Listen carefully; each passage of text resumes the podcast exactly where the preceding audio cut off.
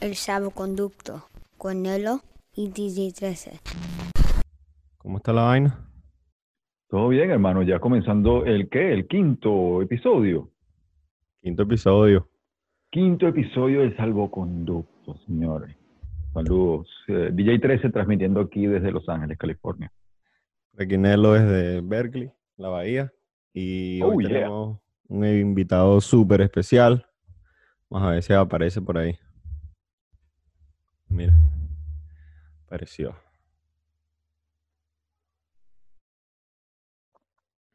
Tum, tum, tum.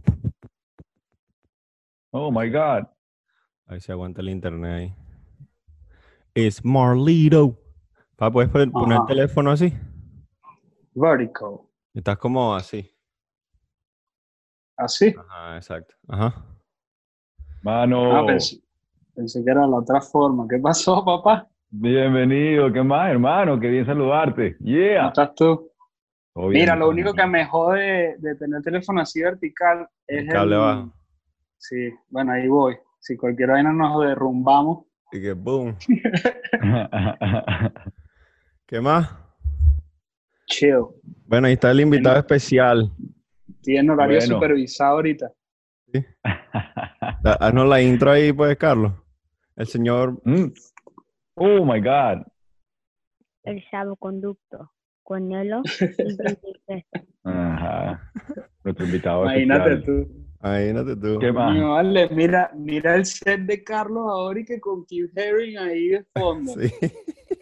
Es mi artista favorito, hermano. Es mi artista favorito.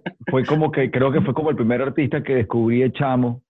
Y mm, eh, me parece que como que tiene un encanto que va, que viaja desde, puede encantarle desde un chamo.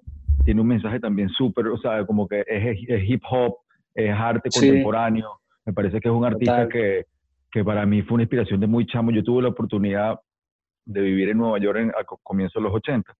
Y recuerdo, yo vivía por ahí en el Village y recuerdo haberlo visto haciendo sus primeros dibujos. Cuando, pero, cuando hacía graffiti todavía. Cuando hacía con la tiza, no era graffiti, era el, em, los afiches de, los, de, los, de las películas, los tapaban de negro, los Claro, pintaban de claro. negro, y él con una tiza blanca comenzó a hacer los dibujos en el metro, fue su primer, primeros comienzos. Yo recuerdo haberlo visto y también tuve la Claro, oportunidad de, claro. de una galería cuando estaba exponiendo y tengo un afiche firmado por él y todo. Es mi, Qué bueno, brutal.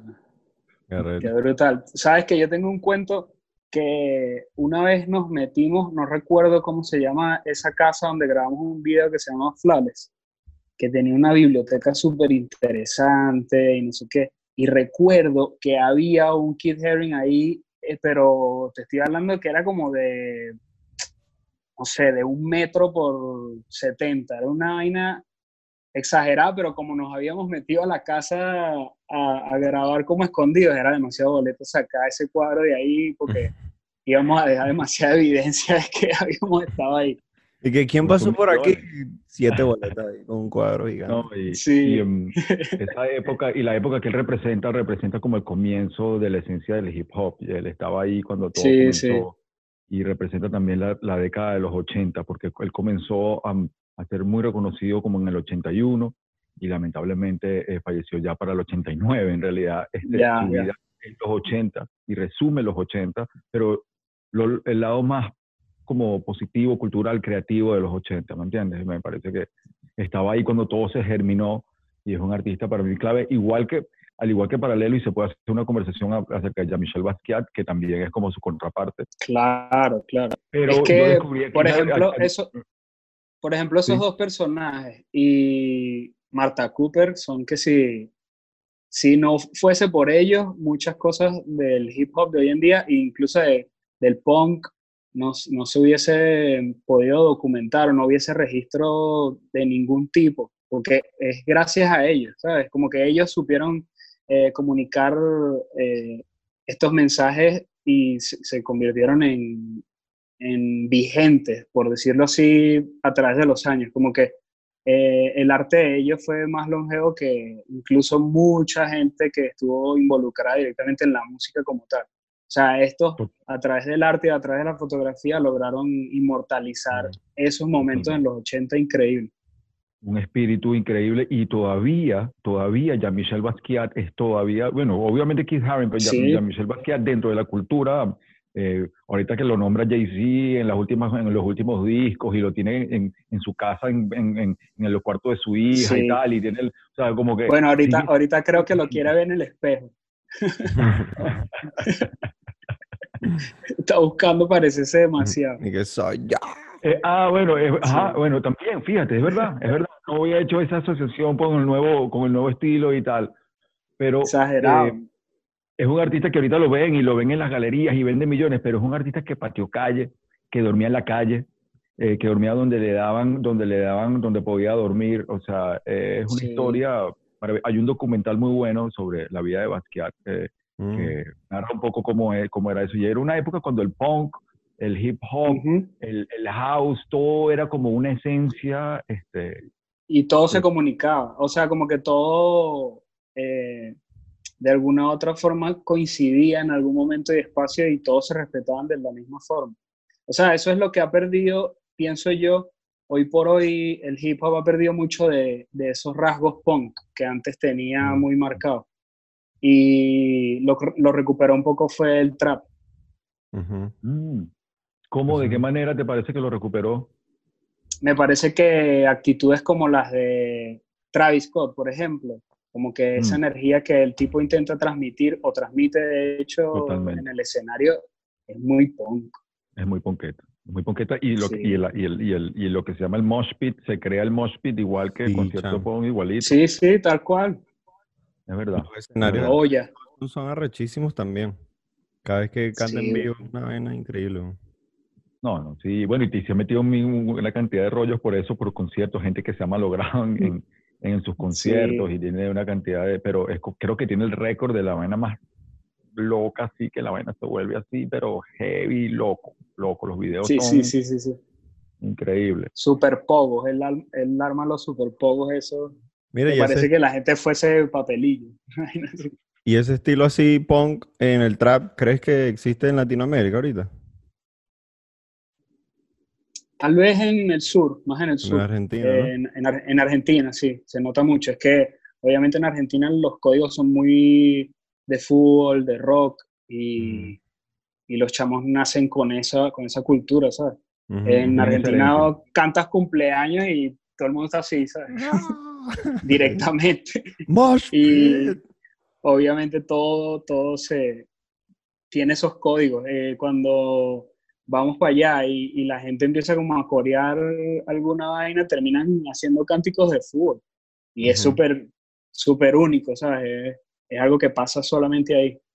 Es verdad, es verdad. Y hay, y hay una cantidad de paralelas entre el punk y, el, y, el, y, el- y la esencia del hip hop, también como que el punk de cierta manera eh, es autodidacta, no sabían, no sabían tocar, agarraron Sí. los instrumentos y empezaron a tocar, eh, no- eh, y eso tenía un valor también de por sí, igual que en el rap, eh, con los Claro. equipos o los promesas o los mismos raperos que no tenían, no, básicamente no habían tenido ninguna formación, y yo creo que hay una paralela y mm, hay muchas cosas que se pueden nutrir una de otra. Lo que pasa es que yo creo que el punk también como que como por su misma esencia no future, que no quería nada, como que también obviamente estaba destinada a, obviamente, pero queda mucho la herencia de ciertos aspectos que de- debemos rescatar, como tú dices, que yo creo que son aspectos que por algo lo hizo una- un, un movimiento súper fuerte para su época y era súper contestatario y era también el reggae, también era formada parte de, también eran como la misma movida, también todo, era un mismo espíritu.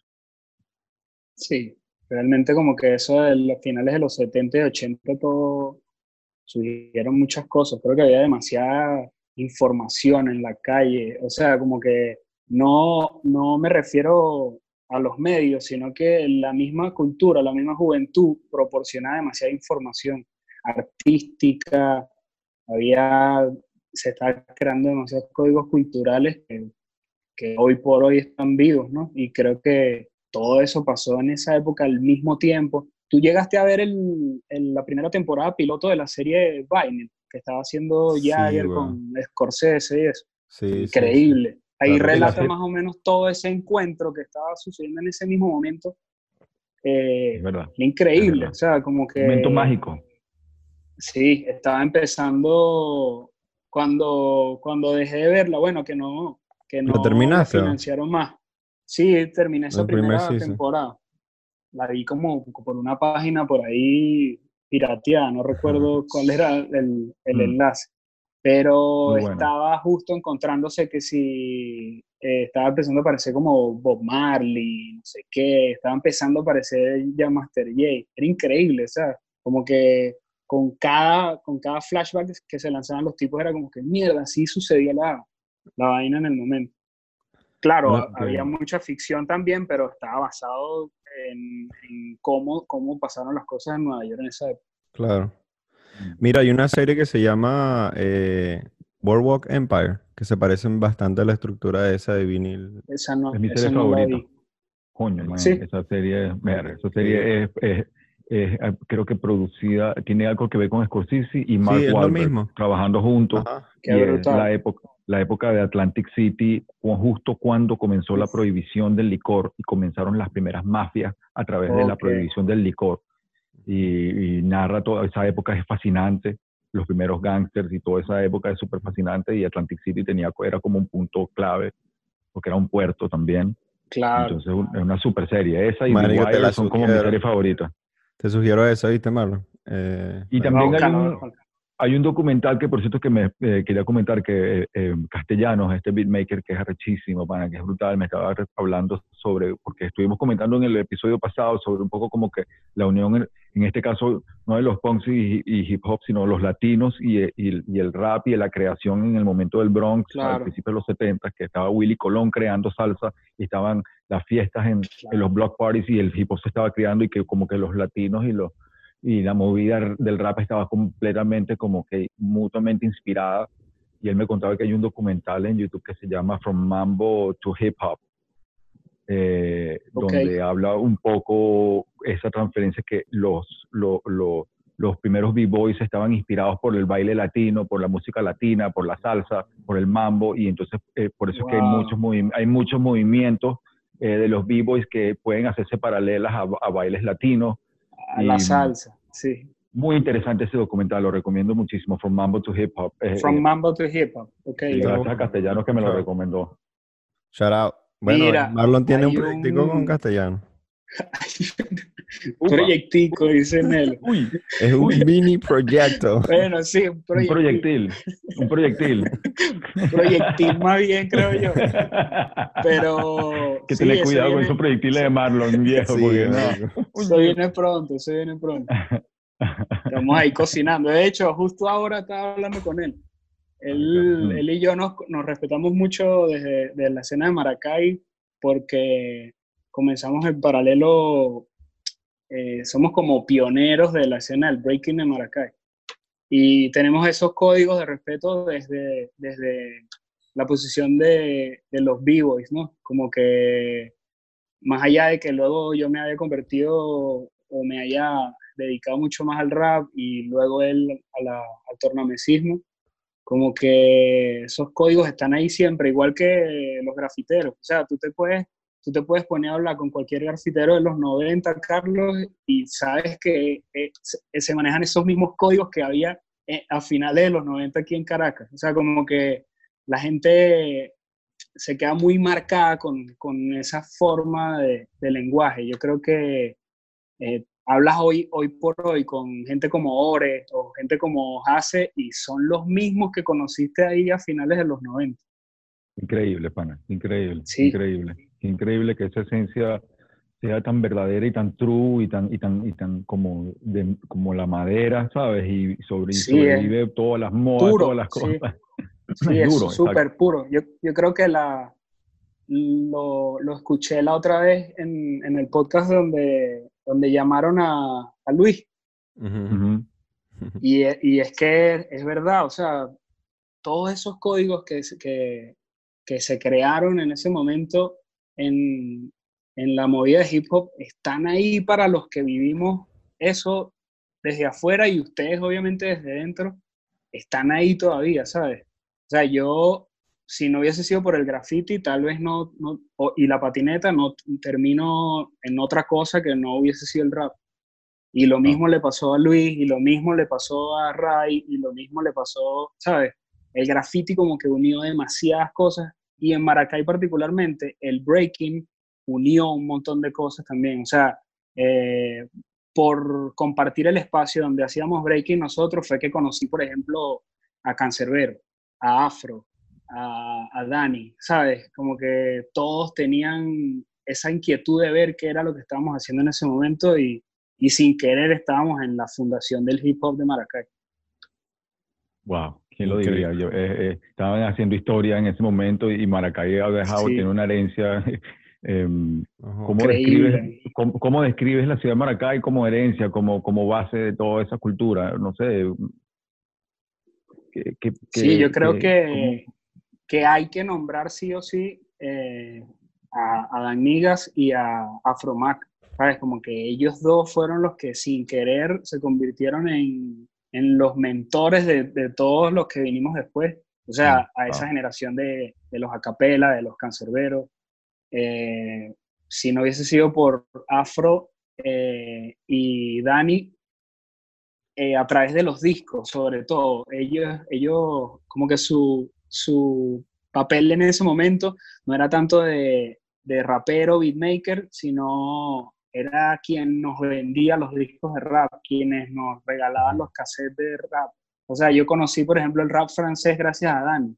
Y si no hubiese sido por ese cassette que me regaló Dani, tal vez mi, como que mi dirección dentro de- del, del rap o mi gusto por el rap hubiese tomado otro rumbo, ¿sabes? Creo que ese cassette en específico determinó de ahí en más el, mi gusto por, por el hip hop francés, por la estética de la ropa, por el lenguaje de las letras eh, a la hora de escribir graffiti, ¿sabes? Era como, Mm. como que eso fue súper puntual y así como me pasó a mí, le pasó a otros 30 skaters que por un cassette o por un CD que, que le regaló Dani en ese momento o le vendió, eh, marcó su vida, ¿sabes? Mm, Él, él se encargaba de hacer como los primeros mixtapes junto a Afro eh, y salían para las plazas a- donde patinábamos o donde estábamos ahí practicando movimientos de breaking eh, a, a- a- a compartir su música, ¿sabes? Y era como que un intercambio de códigos que es esencial para, para la cultura de hip hop de Maracay, que es bien marcada. O sea, la cultura de hip hop de Maracay, eh, si bien está bien cerca de, de la capital, es súper diferente. O sea, los códigos del hip hop maracayero no se parecen a los, a los del hip hop de Caracas.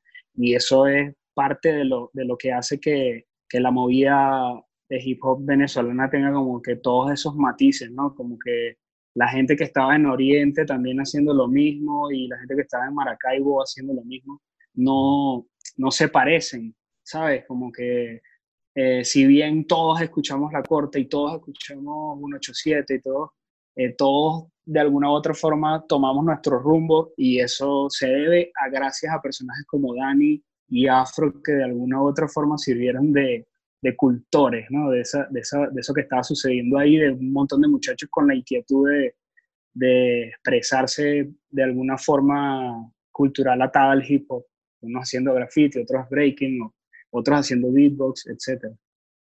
Es que la herencia también del, perdón, del hip hop francés, eh, ellos como que retomaron y recibieron todo el, el jazz y la herencia del jazz y la herencia esa eh, del, del, del reverse of cool y todo eso, como que ellos la retomaron y dijeron, no, no, no, nosotros Sí. nos quedamos con esta parte del, de- del rap, a nosotros, si a ustedes no les interesa, nosotros la, sí la vamos a cultivar.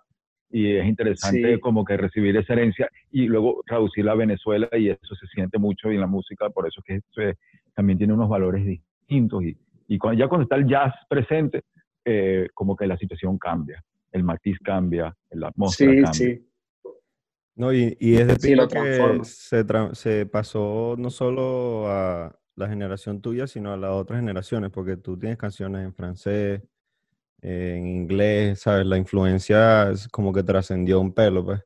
Iba a decir una Sí, yo anécdota creo ahí. que lo, yo creo que los que el, el que más se nota que absorbió eso, que fue una generación después de la mía, podría decirse, fue Acapela. Ujú. O sea, si, Mm. si vamos al primer, al primer tema que, que hace que se reconozca la figura de Acapela fuera del freestyle, es sobre una base de NTM.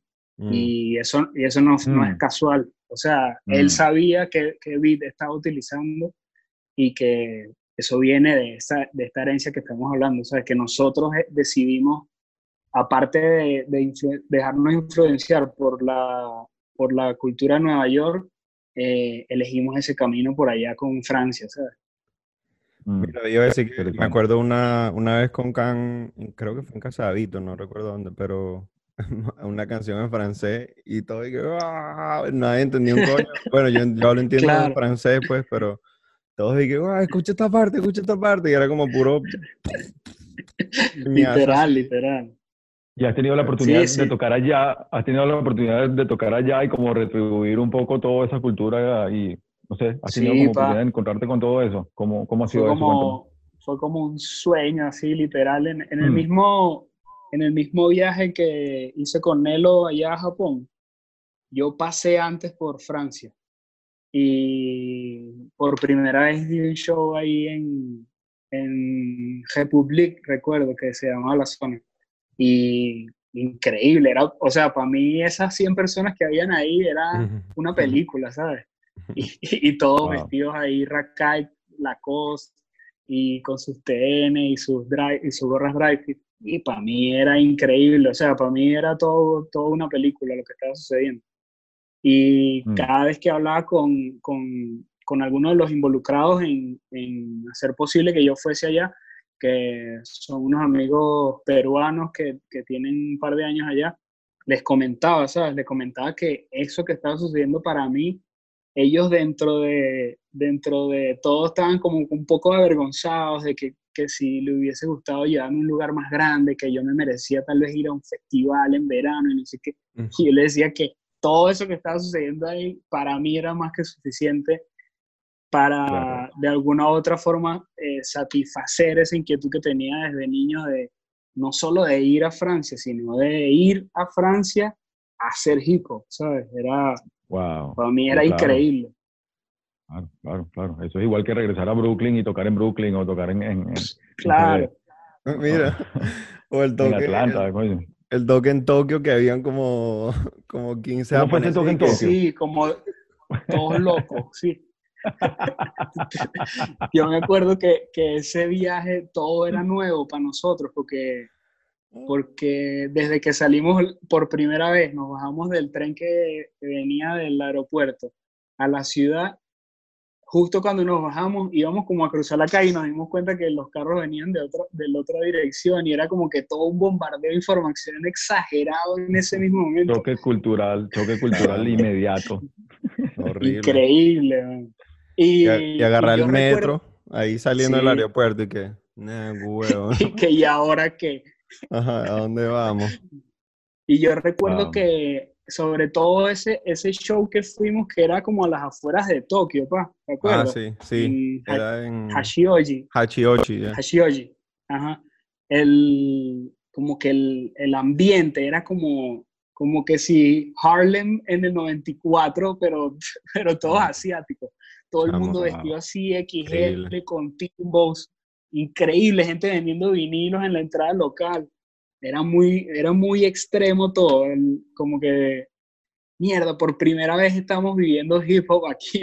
aquí Sí, Wow, qué experiencia. man. El resto Es- del tiempo era como que cualquier otra cosa menos hip hop, ¿sabes? Y era increíble porque eh, tocaron unos chamos, después tocó Marlon. Bueno, mientras ellos tocaban, nosotros mierda, vacilamos como el flow, el beat, todo. Después tocó Marlon y todos así como... Obviamente Marlon tiene una presencia rechísima en, cuando canta, entonces todos mierda, no se imaginaban como el nivel de la vaina, pues. Y después, Sí. Y después que tocó me dio risa porque era como, ¿sabes qué? Después que canta y vaina, como compartí, pues. Entonces estamos Claro. compartiendo.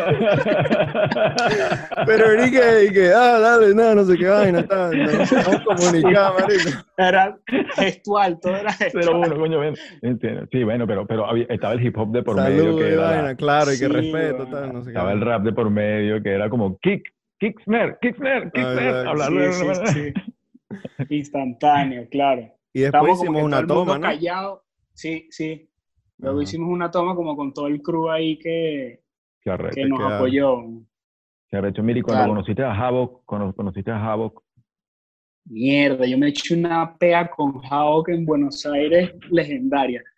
Cuéntame eso, por favor, porque yo, o sea, también otro ídolo, por favor, cuéntame. Mira, este, yo lo había conocido en... Que no recuerdo si primero fue el show de, de Argentina o el de México. Creo que No recuerdo México, bien, lo, cier- ¿no? lo, cierto es que, lo cierto es que lo conocí primero en la radio. Y a mí me entrevistaron primero que a él y luego como que no, no intercambiamos demasiadas palabras. Pero él se quedó ahí como que un rato con nosotros y estaba Danilo, de hecho, y nos tomamos una foto y recuerdo que acababa de salir el disco de un amigo que se llama Dano y Dano en una, en una, en una barra dice algo así como que, como que era fan de Havoc a morir hasta que cambió, pues como que cambió su estilo. Y, y recuerdo que en ese momento Dano no podía de alguna u otra forma asimilar que estaba frente a, a Havoc y, y obvio, obvio, obvio que dejó de pensar todo eso que, que, que dijo en, esa barra, obviamente, porque era como que yo diciéndole, les tengo que tomar una foto ya mismo, les tengo que tomar una foto ya mismo porque esta, esta foto va a ser histórica. Y, y recuerdo que lo primero que le comentó la gente eh, cuando hizo el post fue algo relacionado a esa barra que él Ya no había dicho. fan. Pero es parte de todo.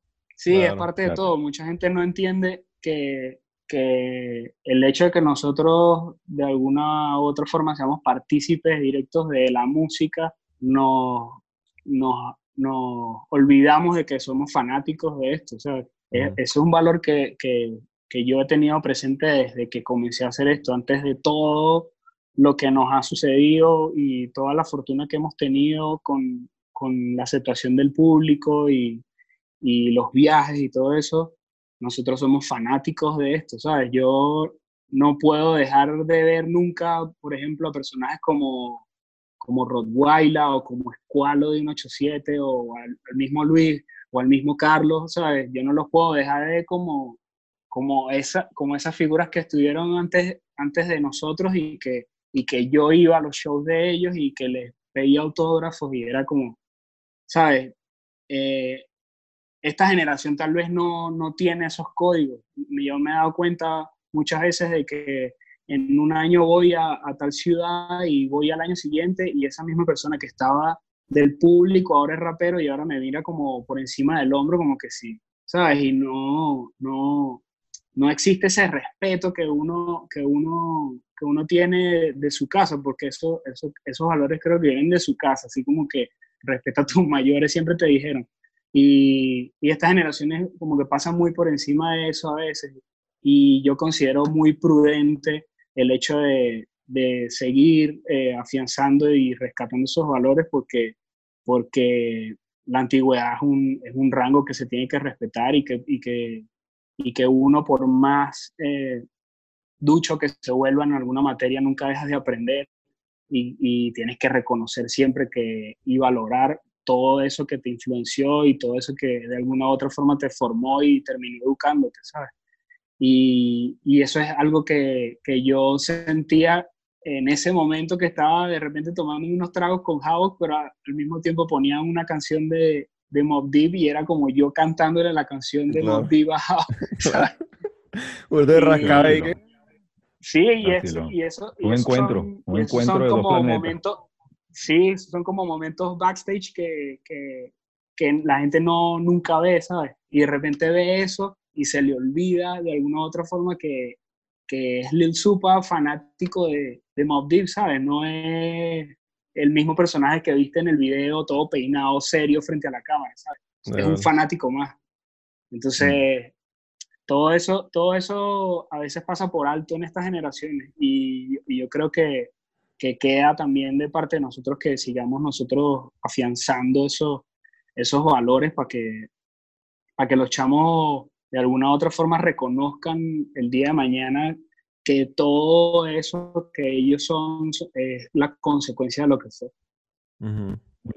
Por parte mía, de parte mía, te doy las gracias por esas palabras es un honor eh, eh, viniendo de tu parte, hermano, y, y, y gracias. Este, fue lo máximo, esos momentos, esos momentos de la historia fueron Momentos que Increíble. hoy en día, 20 años después, ¿sabes? Me he encontrado mucho con, con revisitando todo eso. Por unos años no, no lo revisitaba mucho y ahora sí me ha tocado mucho revisitarlo y, y, y, mm, y revisarlo de nuevo y volver a las raíces un poco como esa esencia, esa chispa que uno tenía cuando no estaba nada cuando no había nada prometido, cuando era simplemente Claro. un mini, un sueño y buscar esa esencia a veces y rescatarla es súper importante como artista. Yo te doy las gracias porque además que al mismo tiempo eh, he visto tu crecimiento y ha sido como que algo como que monstruoso y me me siento súper orgulloso eh, de tu crecimiento y tu carrera y, tu- y, y tú, y tú, tú como artista.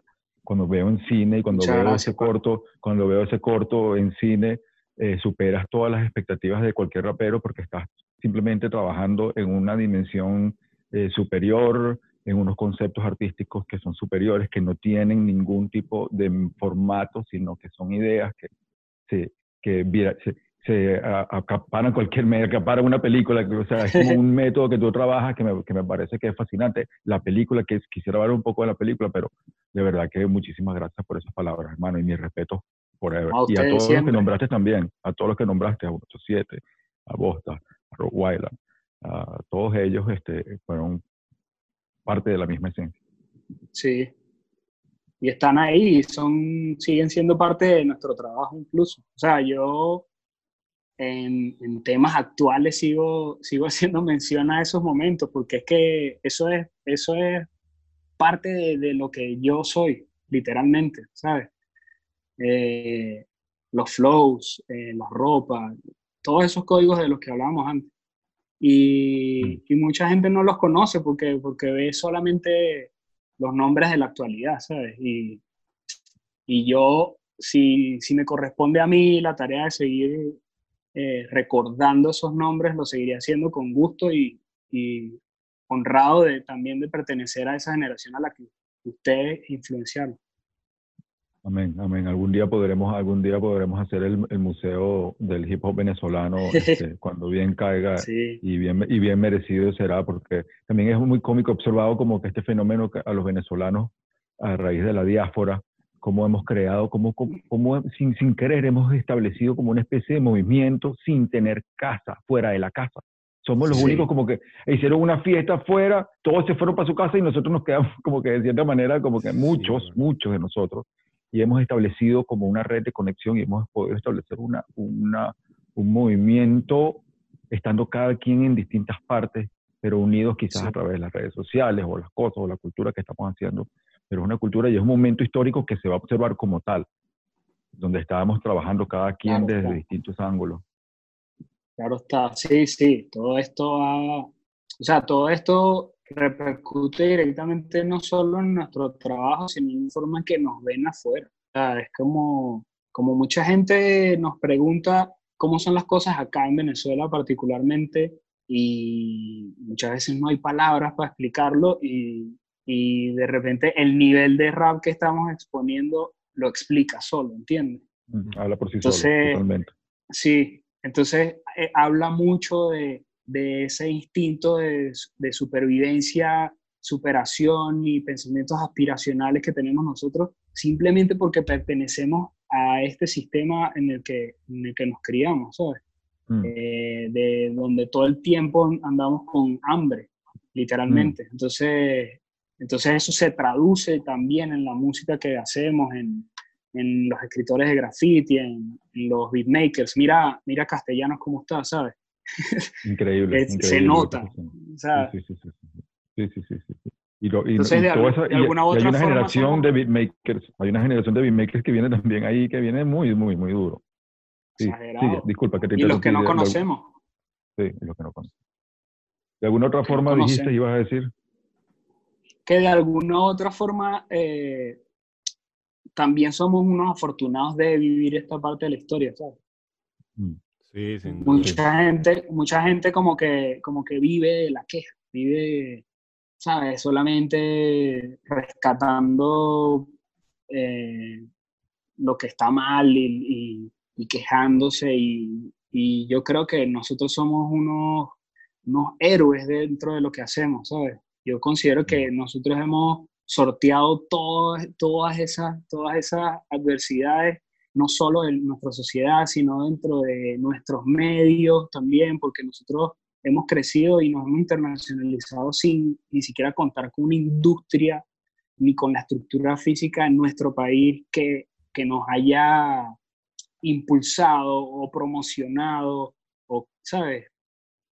Es como el, el, literal el something from nothing, o sea, como que, como que corazón. no, no, no sucede, sí, no sucedió, no sucedió nunca. Y, y, yo, quisiera, yo quisiera que suceda algún momento, o sea, que aquí ocurra lo que, lo que se supone que, que, que debió haber continuado con, con las iniciativas iniciales de tener programas de radio, de contar con un estudio de grabación netamente de hip hop, con emisoras de radio que solamente pasen hip hop, porque hay material para eso. O sea, acá no sé cuántos raperos ahora, y se conocen 10 a nivel mundial, pero, pero hay miles.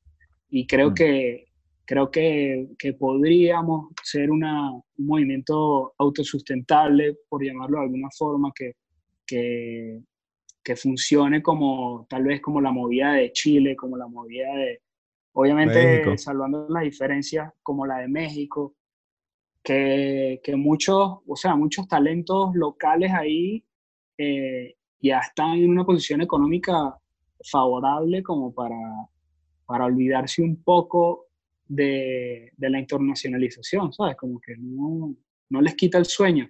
Y a nosotros precisamente eso es lo que nos motiva salir de acá. Totalmente.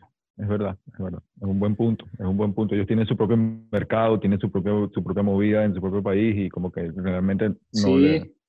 Creo que nosotros tocamos el punto en algún momento 13 de eso, de la motivación que crea eh, la falta de equipo, la falta de dinero. La crisis. Pero las ganas, pues, que tenemos. Exacto, la crisis. eso es como un empuje a, narrar, a crear y a dejar como plantado que, que estamos aquí para quedarnos, pues. Y que es una cultura. Está sembrado en el, está sembrado en el ADN del movimiento. El movimiento fue creado eh, de la nada, fue creado totalmente ilegal y totalmente eh, irrumpiendo en los equipos de sonido y buscándoles una función que no era la que, la que, una funcionalidad que no era la que tenían con el plato, con el tornamesa. Y esa es la esencia del hip hop, ha sido como que, como, como, como dice Supa, de superar todas las expectativas a pesar de lo que venga, crear cultura y, y eso, eso siempre está, está marcado en el hip hop eh, de esa manera. Creo que por eso han parido tantos buenos raperos, beatmakers, filmmakers, etcétera, etcétera, etcétera. Y no dejan cuando lo... claro está, y cuando, lo, y, cuando, y cuando les toca salir de la música, les toca actuar, los ves con la misma actitud y la actitud misma se, se pasa de la música, se pasa a la cámara. Y por eso es que la cámara muchas veces ama a los actores raperos porque hay, eh, hay, hay, una esencia de actitud de, de por sí de, de, la tarima, no innata, sé qué es lo que es innata, que la cámara lo captura con, con, con, como con mucha fuerza. Y eso lo, lo cuando pasan a muchos otros medios y campos es, siempre se pasa, pues siempre existe esa actitud que viene de la adversidad, que viene de, lo, de, de, de romper con, con, con, las, con las barreras o con lo concebido como normal. Mira, yo te iba a hacer una pregunta ahorita que estamos hablando de actuación y vaina. ¿Cuándo, ¿cuándo te vemos a, actuando en formatos tipo eh, lo que hiciste para Neón? ¿O más este, largos? Coño. Yo creo que en tu película ahí, estoy yo también. Está bien. Invited. Me anoto. no hay ningún pandillero, no hay ningún pandillero ahí que, papel un pandillero, una vaina. Siempre me sale esa vaina aquí en el, en el puro pandillero. Pandillero, pandillero, pandillero, pandillero. Claro, que estás en Claro. hermano. Háblame, de la película, háblame de la película en pelo. De la peli. Mira, yo, yo, de la película. Ahorita que me estoy acordando de los personajes, y que mira, coño, este, porque sabes que te queríamos invitar al podcast, pues, pero con esto de la comunicación, el internet, no sé qué vaina, yo me fui camping, etcétera. Y que coño, tres, este Marlon no atiende, y vaina. Y entonces tres, y que coño, mira, y, Supa, y, y, y Mark. Fresco, y Mark, y vaina. Algunos, algunos tienen que tener esa Coño, porque a veces, yo sé que por los Julio casi nunca está, pero 13 tampoco está, pero casi siempre flecha. O Tony Armas está por ahí. Ok, claro. Qué Háblame de esos hackas, esos hackas, ¿cómo son? ¿Cómo es Mark? Los de personajes, los personajes. ¿De cuál hablamos De primero? Mark, de Mark. Mark Ginale. Sí. Mark es el que estamos ahora mismo eh, desarrollando. De hecho, con, con el amigo castellano. Creo que ese es el sonido que más, que más pega con ese personaje, un poco más, un poco más eh, mal hablado, diría yo. O sea, creo que Mm. no tiene, no, no- no es tan educado como, como fresco, diría yo. Y estamos desarrollándolo con esos ritmos y, y el sonido le da muy bien. El sonido de castellanos le da muy bien a ese personaje. Eh, yo creo que con Nelo vamos a, a crear algo interesante de, de esa música que, que va, que va a acompañar a ese personaje. Así plan. que Hay que sí, manifestar. ese es el plan. será- se- Bueno, estamos manifestando se, se espera, se espera un disco para cada acá. Se espera un disco para cada acá.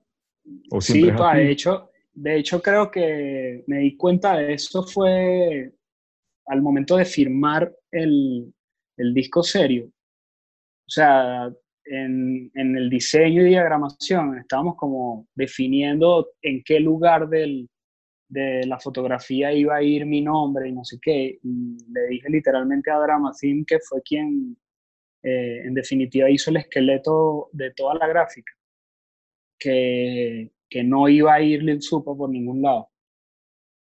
Y que, y que la obra se va a recordar como el álbum serio y que, y que en, en 15 años de repente se van a dar cuenta que no dice Lil Supa por ningún lado el disco. Y fue de esa forma intencional que me di cuenta que, este- ese álbum era de luz fresco. Y, y en la construcción del personaje de Neón también decidí en, en la construcción del, del discurso musical que, que, no, que Neón no iba a ser solo el nombre del álbum, sino el nombre del personaje. Y que Marginale también tiene que tener su, su álbum. Y entonces, de alguna u otra forma, lo que hago con eso es eh, evitar comparaciones o evitar competir con mi propio trabajo, sino darle como Mm. su lugar y su momento a cada personaje. Y es lo que, permite- es lo que, es lo que estoy intentando hacer, ¿sabes? Porque es inevitable que, que la gente, desde que salió el álbum serio, eh, no haga comparaciones con ese álbum porque realmente le dimos, le dimos amor y horas de trabajo importantes. Entonces, entonces sí, entonces como que, como que intentan siempre, ¿sabes? Saco un EP y, y nombran a serio, saco neón y nombran serio. Entonces he, he intentado que quede claro que, que yo no estoy compitiendo con mi, con mi obra serio ni con, ni con otra obra, simplemente estoy dando rienda suelta a tanto inquietudes musicales como, como, esta, como estas facetas de las que nombra Nelson, ¿sabes? Que, que yo creo que en algún momento la consecuencia de todas esas inquietudes va a ser terminar actuando en un, en un film, porque, Yeah. porque como tú lo mencionaste, ¿sabes? Esto, esto se nos da naturalmente. No Mm. hay, no hay, no hay que, hay que forzar tanto. Entonces, entonces Totalmente. yo creo que, que, que vamos a ir con todo el respeto de los profesionales de la actuación, vamos a ir poco a poco aprendiendo eso. Y nada, yo tengo una actriz en casa que, que me ayuda mucho también en, en ese lenguaje a cámara, ¿sabes? Porque que no es lo mismo creer que uno se ve bien a, a verse bien en la cámara y, y hacer que, que, que se crea lo que, lo que estás intentando expresar. Y mucho Oh. menos en la óptica de cine, que todo es mucho más obvio, ¿sabes? Claro, Mm. o a decir unas líneas, ¿sabes? A expresar una opinión o un Sí. sentimiento, eso ya es como un nivel súper específico, pues. Sí. No tiene que ver como con un video de música, algo así. Mire, ¿y Liro Supa regresa en algún momento? ¿Qué pa? Liro Supa regresa en algún momento. Coño, yo el año pasado publiqué un EP con Ray bajo, bajo la figura de Lil Supa, un EP que se llama Era, Sí, que era- es muy familiar, o sea, grabamos en su barbería, capturamos las voces en su barbería, eh, grabé el- el- un clip que acompañó uno de los tracks con mi celular, muy familiar, o sea, el, Sí. rap, el rap de Ray y, y mi rap sobre una pista es- parece una conversación de hermanos, siempre. Es Matzilla Forever. Sí, sí. Entonces, ese proyecto decidí firmarlo bajo la figura de Lil Supa. Y este, muchos de los tracks de, del proyecto de Funky Fresco los abordo o los Mm. encaro, mejor dicho, bajo, bajo esa figura, ¿sí? ¿Sabes? Como que eh, Mm. la forma de los raps y las métricas y esto, es como que recuerda mucho al de Maxila, tal vez. Ujú. O sea, no es, no es, no es el wordplay lento de luz fresco y, y todo dejando respirar al beat y todo eso, sino que es mucho más eh, dinámico como, como, ese, como esa personalidad de, de los raps de Lil Sup. ¿Y eso es una decisión que tomas consciente o, o bien así dependiendo del feeling que te da el beat, del, de cómo te sientas en el momento histórico? ¿Cómo viene esa decisión de qué, qué personaje ese? Creo que es el beat, pa. el beat es el que lo decide, porque desde, desde los ejercicios que hicimos, los ejercicios creativos que hicimos para el álbum serio, aprendí que parte de lo que me eh, mantiene motivado a seguir rapeando y todo eso es el hecho de hacer música para la imagen y no imágenes para la música. Entonces casi siempre estoy pensando en, en un visual cuando, cuando hago un track. Entonces trato en lo posible de que, de que el beat ya, ya, ya tenga ese contenido cinematic, ¿sabes? Claro. que el beat contenga ya ese, eso, esas atmósferas. Entonces, literalmente lo decide eh, el instrumental. Claro. Mm, El beat manda, el beat habla por sí solo y te dice todo. Sí, sí, total. pa. ¿Y vienen mí- a más mí- personajes en algún momento? O sea, ¿tú debes como que No, seguir avanzando en esa escala o por ahí ya te sientes como ya satisfecho con esa búsqueda? No lo sé, porque, porque sí me costó de alguna u otra forma que la gente aprendiera a separar, eh, sobre todo en la gira del álbum serio, ¿sabes? En la gira del álbum serio yo quería que la comunicación fuese directamente bajo la figura de Luz Fresco y me costó convencer a productores, organizadores de que colocasen Luz Fresco en los, en los carteles y no Lil Supa. Mm. O sea, con, con ese personaje eh, en particular me costó un poco la comunicación. Eh, por eso tal vez hice tanto ahínco en este, en este proyecto de Neón, de Claro. ser un poco más explicativo, no sé qué. Entonces creo pero- que eso va a facilitar de alguna u otra forma el camino a- al, al planteamiento que viene, que es el de marginales. Pero no, nos no abrí sé, como cuatro Instagram y vaina y que, coño, el chamo está No, diciendo nada de que eso, nada de eso. neón no es la, no es la estrategia porque no tendría sentido, ¿sabes? Claro, Eh, claro. Todo lo voy a hacer desde, desde mis redes oficiales y ya, no tiene sentido como agarrar y volver a crear un nicho de, de, de audiencia solo para marginales, ¿sabes? Si lo puedo, si lo puedo proyectar desde, desde el perfil Spotify de, de Lil Supa, que tiene ese nombre porque simplemente Claro, tenía no que ponerle un nombre. Entonces, sí, en un, en un principio me costó con, con luz fresco, pero, pero he sabido como que de una u otra forma sortear la, la otra, la otra forma de comunicación para, que, para transmitir el mensaje que quiero con el personaje que quiero. Yo creo, Claro. que, creo que Marginally se va a entender, se va a entender netamente. Porque luz fresco, acuérdate que, que lo formamos en, en el proceso del álbum claro. ya este, este álbum lo estoy encarando bajo esa figura, ¿sabes? Entonces. Claro. me facilita, me facilita las cosas a mí al momento de abordar la pista y le va a facilitar, obviamente, al escucha que este no es Luz Supa ni es Luz Fresco, ¿sabes? Y, en tus Y mucho menos Neón. Claro, claro. Y en tus procesos eh, como creativos o, no sé, de práctica, de consistencia, porque tú eres una persona como súper consistente en lo que haces, eh, hay como rutinas que te creas a ti mismo, que eso es algo que hemos hablado bastante en el podcast, este, que, que te gustaría compartir ahí con la gente. Creo que dependiendo de, de esto del personaje, por ejemplo, eh, hago ejercicios diferentes. O sea, obviamente no es el mismo ejercicio que hice para, para construir el discurso lirical ni visual de Neón que el que hago para marginales, ¿sabes? O sea, de repente, si el ejercicio en serio era revisitar la obra de Scorsese y de Brian De Palma y de Tarantino, Claro. eh, para Neón era eh, Nick Van Refn y la música de Cliff Martínez y tal vez cosas de Christopher Nolan. O sea, era como que otro ejercicio, pero siempre va atado a la- al cine. O sea, Mm, eso, mm. eso sí es una constante, Ok, right. más que a la literatura, por decirlo así, porque nunca he sido como tan fan de la lectura.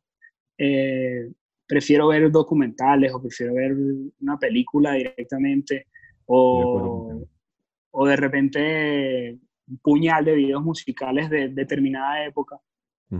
Eh, respeto mucho a la gente que se nutre eh, únicamente de la lectura, pero creo que los viajes y Mm, comer y, y ver, creo que a mí en lo particular me, me han enseñado mucho más que, que los textos. Estoy de acuerdo y a con eso. nivel y a nivel de a nivel de, de, de- de vida con Marlon disciplinas eh, no sé ya un Marlon más maduro este has, este, has, has comenzado alguna disciplina que te haya cambiado alguna de alguna manera la vida algo que podemos compartir cómo es tu vida diariamente o sea fuera del Bueno, rap ¿me entiendes? Ahora mismo me cambió, hace, hace nueve meses me cambió totalmente bueno, la rutina. eso sí es verdad felicitaciones por eso es verdad Claro. razón Gracias, pa. es clave Y tú sabes cómo es eso, o sea, no vuelves a dormir igual, no, tu tiempo no es tuyo, literalmente, eh, y toda la energía va ahí. O sea, creo que desde que nos enteramos eh, a finales del año antepasado, o sí, a finales del año antepasado o a principios del año pasado, eh, que venía Louis al mundo, mierda, o sea, este, este, este hambre del que te hablaba hace rato se triplicó. Oh my O sea, God. el- oh my God. El, Despertó un exagerado, pa, por ejemplo, el año pasado, el año pasado, sin decirte mentira, grabé eh, como seis EP, eh, todo esto en paralelo al a la conceptualización de Neón. eh, La barriga, la Empecé- china, los viajes, los toques. sí, los viajes, todo, exagerado. ¿Y estás haciendo, estás haciendo alguna rutina de ejercicio o estás involucrado en alguna disciplina física que te ayude a contrarrestar Coño. todo eso? extraño un montón jugar fútbol. O sea, tengo un montón de meses que no juego fútbol y, y bueno, obviamente esto no, esta circunstancia no permite demasiado irme por una cancha a jugar fútbol. Pero sí Este- este es extraño a veces eso, sí, como que eh, eso me libera un montón. O sea, yo puedo, yo puedo estar enfocado en un proyecto y no sé qué, y con pocas horas de sueño, y de repente juego una partida de fútbol y, y quedo como nuevo, literalmente, como que, mierda, acá drené todo esto y hago un- como un reset creativo y de- después de echarme una ducha, después de jugar fútbol, estoy de nuevo a supervisar 15 proyectos más, ¿sabes? Y, y extraño un poco eso, porque naturalmente eh, ahora mismo no, no cuento ni siquiera con ese, con ese tiempo libre como para ponerme a, a jugar fútbol ni nada de eso. Estoy todo el día... eh, la, la atención que me, que, me, que, me, que me solicita Luis es increíble, es fascinante y me atrapa totalmente, ¿sabes? Como que me puedo quedar un rato hablando de cualquier proyecto con Nelson, pero de repente lo dejo hablando solo y es porque, porque la atención en ese momento la quería Maravilla. Luis, ¿sabes? Y es, y es como, bueno, eso, eso para mí se convirtió en un, en un ritual sagrado. Mira, y muchos no saben que, que, que Marlon era casi mejor en fútbol que en hip hop. Coño, no, es, Eso que lo que iba a pasa es que preguntar, eso, ese, ese es tu deporte, es entonces, como ese, un- ese es tu, tu drenaje. Eso es como un discurso constante de los que no llegamos a profesional, pa. Siempre, Siempre dice- La siempre risa es lo mismo y eso. que coño, marico, No, yo era es rechísimo que- en béisbol. ¿no? Claro, claro. Siempre, siempre es un recurso constante. Un Claro, discurso qué constante, mejor dicho. Pero sí, creo que, era, creo que era bueno. Lo que pasa es que no era tan bueno ni tan disciplinado no como tanto como el hip hop. Sí, Mm. e- esta disciplina del hip hop se, se convirtió en, el, en la primera tarea a realizar y a perfeccionar y no sé qué. Y, y yo creo que eso de la reinvención es lo que me mantiene motivado, porque, Mm. porque varias veces uno, como todos, pues como todos en, en todo lo que hacemos, varias veces uno dice como que, mierda, ¿será que sigo haciendo esta vaina?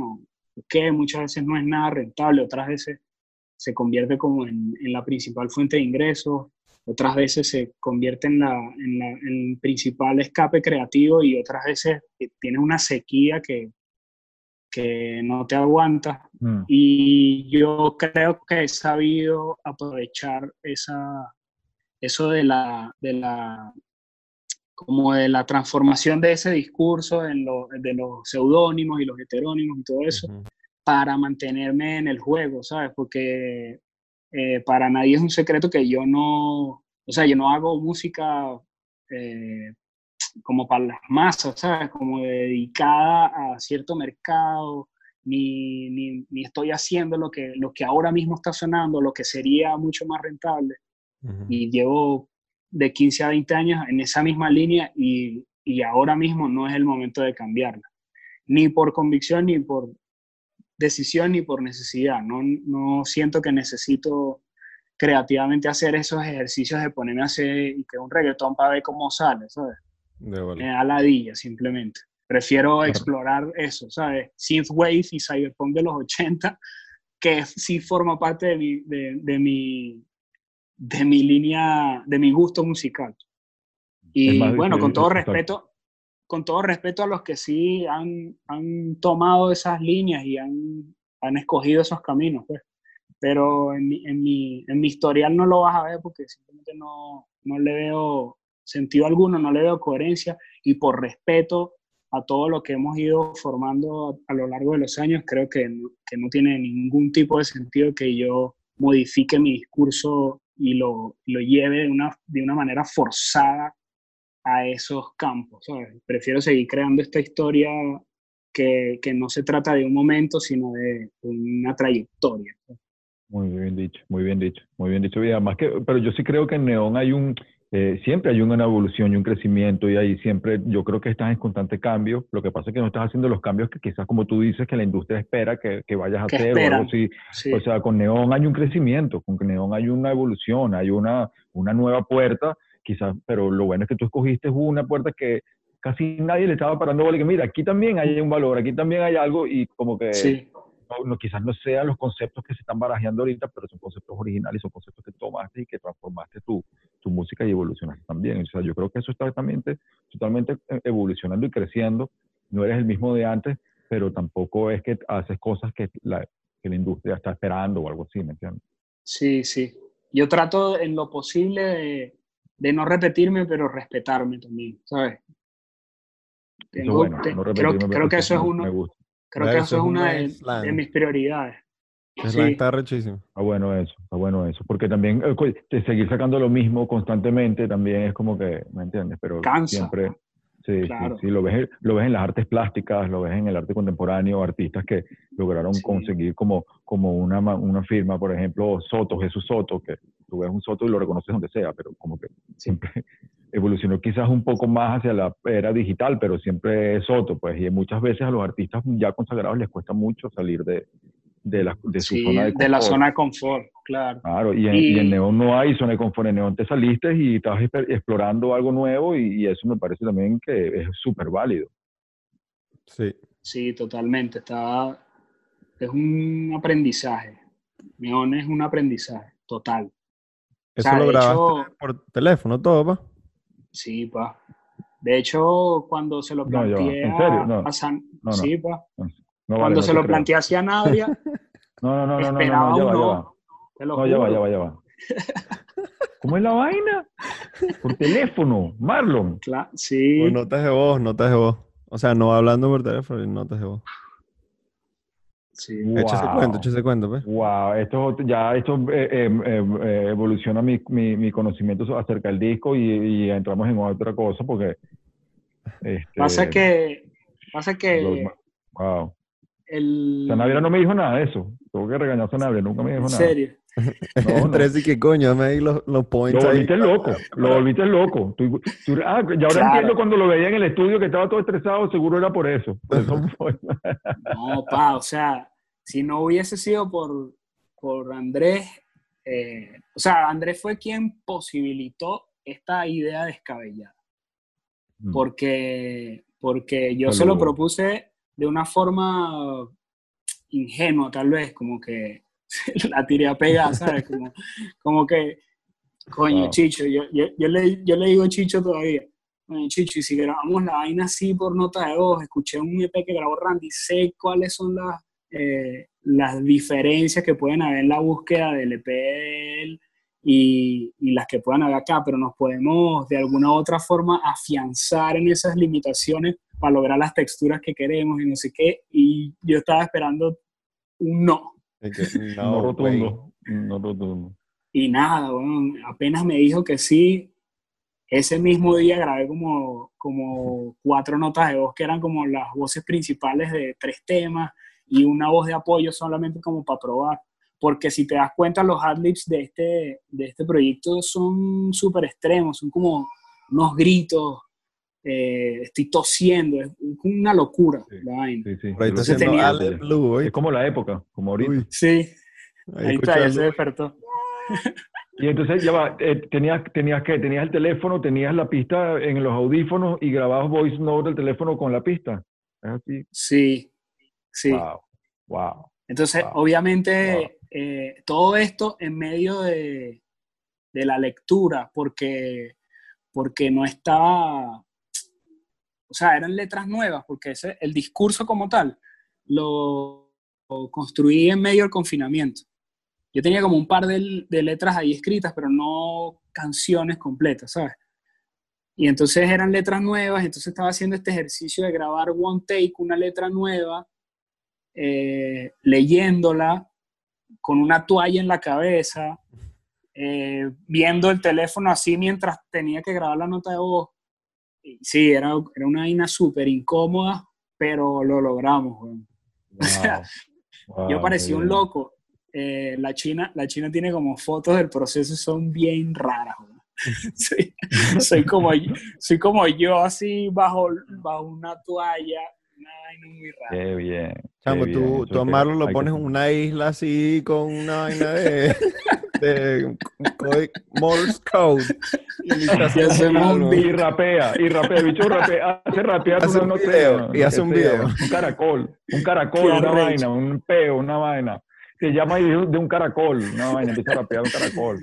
Marico, y sabes lo, lo más gracioso es que en estos procesos yo soy bien, o sea, lo, lo mío es bien empírico, yo no conozco muchas terminologías técnicas ni nada de eso a la hora de, de la edición de los audios. Entonces yo hago burda de onomatopeyas, weón. Ah, Todos sí, los, puro, los beatmakers que han trabajado conmigo saben, exacto, saben que yo lo que hago es explicarme a través de la onomatopeya. Mm, mm. Te puedes imaginar yo explicándole a Chicho, mira, en este adlib yo quiero que la vaina suene así, pero un delay no ah, ah, ah, sino ah, ah, ah. Ajá, Y eso que se junte con el, con el que va de fondo. Y era una vaina loca, muy- una vaina muy loca, un graciosa, código, un código. Sí. El código super. Es un Código código totalmente que, que, me inventé, que me inventé, exacto, me inventé en la, o sea, en la experiencia de estudio, pues. Estando Claro, ahí con, dice- el, de- con el productor, sí. yo voy tratando de explicar, llevarme el tema lo más listo posible. Yo siempre trato de intervenir en la, obviamente en la preproducción de los temas eh, y en la post también, pero sé que los tiempos se dilatan mucho cuando te vas para la casa y dejas el tema ahí maqueteado. Eso lo aprendí en, Mm. en- en este ritmo de trabajo, porque muchas veces yo quería salir con, con un tema o, o hacer un release en tanto tiempo y no, tenía que esperar a que fulano arreglara la vaina.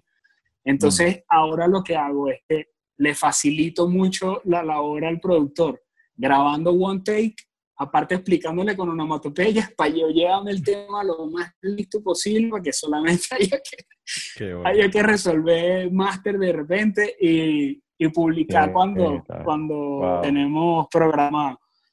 Igual Wow, con los wow. videos, no jodas, Marlon con los videos. Sí, obvio. Mira, la toma esta está como rara, no sé. Bueno, ya, ya maneja más los lenguajes, pues, pero al principio era y que, no sé, marico, hay algo ahí, pero, pero ¿qué? Pero, sa- ¿Pero qué? ¿Sabe que así, así decía mm, Os- Oscar de León, hacía cuando comenzó en el estudio, Ok. así como se comunicaba con el ingeniero, le decía, mira, es pum, pam, pum, pam, pum, pam, pum, pam", y así como se Claro. comunicaba, él dice que así como que la- eh, lograba como que eh, em, decirle a todos los músicos lo que tenían que hacer era todo con, con taboco, con, con, con- Claro, porque no había papeles, ¿sabes? No había papeles.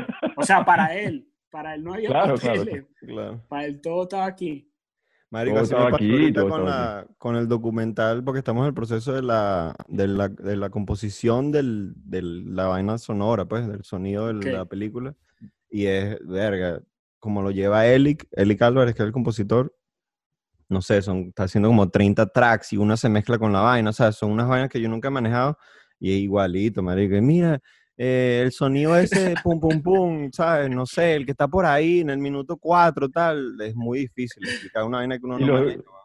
Y los, y Sí, los cuando ingenieros, no y los ingenieros, los ingenieros y que, coño, este tipo con su se vocabulario, mama, es un XP, XP.8, Claro, no joda, qué vaina. porque esos panas, pues, claro, marico, ellos son demasiado nerdos en su, en su, en su, su área, técnica, claro. pues.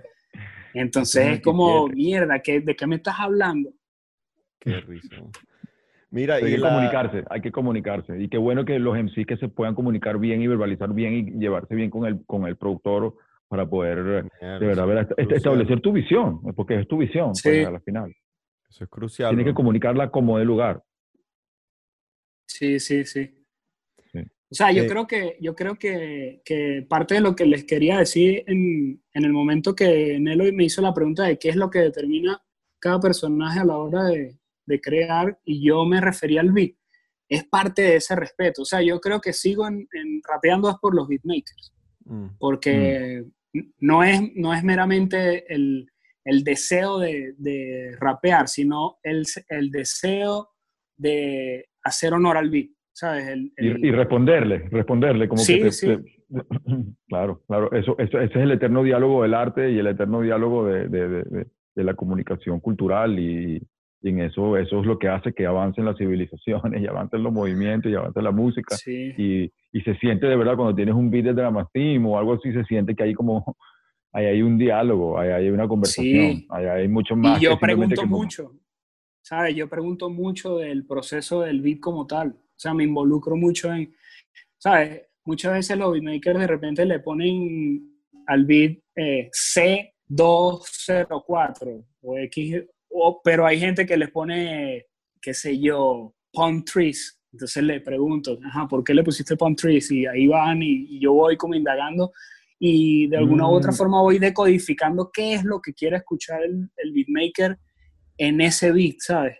Porque, Ay. porque muchas veces por, por bueno que uno crea que sea con las palabras o, o con los flows y los delivery sobre los instrumentales, eh, muchas veces desencantas al beatmaker porque no, porque no te preocupaste en entender esa idea o esa visión Mm. que él tuvo al, al componer ese sonido.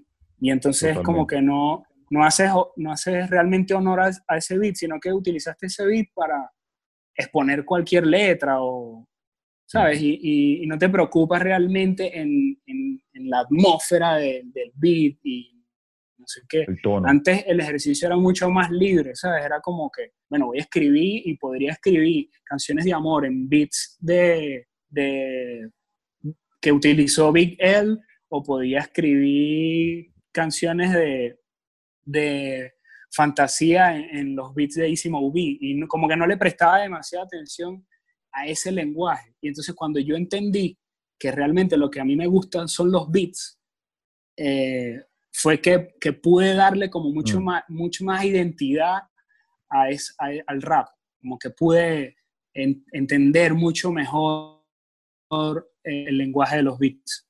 Entonces, por eso, Una por eso es que correlación, sigo. una correlación. Sí, por eso es que sigo rapeando, por los beats. Se conjugan no por el rap, sino por los beats. Claro.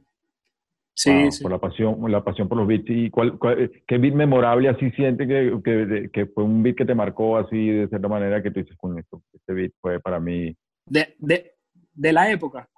Sí, sí, sí, que te, de, de los que te formaron, de los que te, de verdad te abrieron la mente. Weón. Dime uno. Eh, The World is Yours de, de Pete Rock. The World is Pete Yours. Rock.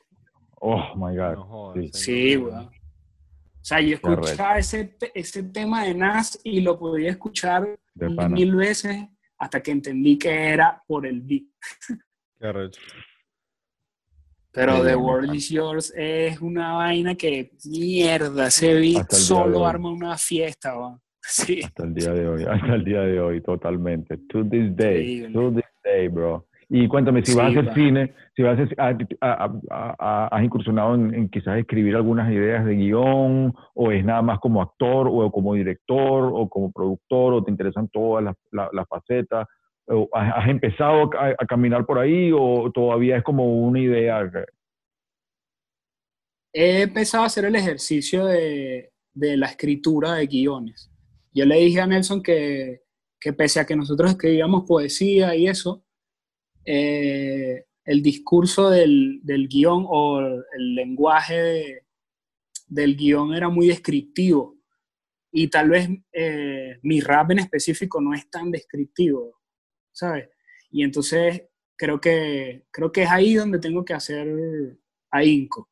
Y parte de, parte de, de el estilo de Marginales va a ser el storytelling. Entonces ahí es donde voy a empezar como, o sea, voy a, Bien. voy a, voy a plasmarlo en, en beats, pero al, al mismo tiempo estoy haciendo el ejercicio práctico de comenzar a escribir cada vez más con ese sentido descriptivo, que es lo ¿Viste que me va a ayudar en, en- en un futuro a ayudar a Nelson. Bien. ¿Viste la serie Butan Clan? Coño, vi un par de vainas nada más. A mí no Lo me que, pasa es gustó. que, lo que pasa es que sí, Yo no la he weón, visto. hay- ¿no? ¿Dónde está hay eso? veces que hay veces que es muy cliché, la- las actuaciones son muy, entonces no te enganchan, Sí, entonces sí, no, sí. como que no le, no le, no le paré mucho ahora. Mira, pero ¿eso dónde está? ¿Dónde está puesto eso? Salió en Hulu, salió en Hulu Ah. y la, la- Cool. La- sí, la, la, la, la movieron ellos mismos, o sea, viene de ellos mismos, de su mente, pero Reels, es que como que no me, no me ubiqué en la serie, no ubiqué la serie, no ubiqué los personajes, Risa me sacó de onda, eh, no ubiqué... ¿Pero es actuado, Doku? Es actuado. No, es casi- actuado, marico. Pero con ellos mismos. No, No. David, ah, ok, ya, ya, todo recreado, ya, ya. Sí, sí, sí. David hace de Method Man, que es como el más parecido. El hijo de. Old Es complicado. hace- el- el Por hijo los de hijos, todos los hace- todos los hijos. Que si caso Badass, de ¿quién es que era? Joey. Joey Badass es, es Inspector Deck. Mm. Inspector Deck. Sí, pero es muy raro. weón. Sí, muy Marico, es que esas vainas o la pegan, weón, o la cagan horrible, weón. Es muy difícil. Eh, medio, y me dio un dolor, porque imagínate, la serie Butan Clan, imagínate. Claro. es que no sé, no Tú sé te qué vas con unas expectativas. No. Claro, claro, Es muy claro. difícil. weón. Eso cuando, Sí. Cuando lo de O- O- eh, ODB Marlon, que hicieron el, ¿te acuerdas? La proyección. Lo del Estamos- Rack the Bells. Estamos juntos en ese viaje. Claro, Sí. claro, que se ofendió. Method Man y Risa estaban como viendo el holograma así todo chimbo, weón. Fue un momento súper incómodo. eh, Method Man regañando a, a- al hijo de ODB, diciéndole como que tú, Eh. tú no eres tu papá. Es una vaina muy Marico, todos Oh arrechos God. así en el escenario, todo el mundo en el Oh público. y ¿Qué pasa? Botando la, no bajaba. para Oh la pista, God. no sé qué. Así literal, para literal. Para la pista, para la pista. ¿Qué es eso? ¿Cuál es tu rapero favorito de Butan Clan? Raekwon. Claro. Ok, listo, ya listo, ya. No, ni ¿Y el se hable, ni te ¿Tres? comente. Coño, es- es- o sea, yo me como que de todos los discos como que quizás como que el me inspiró más fue Old Dirty Bastard, el Claro. eh, ¿Ah, sí? Return to the 36 Chambers, sí.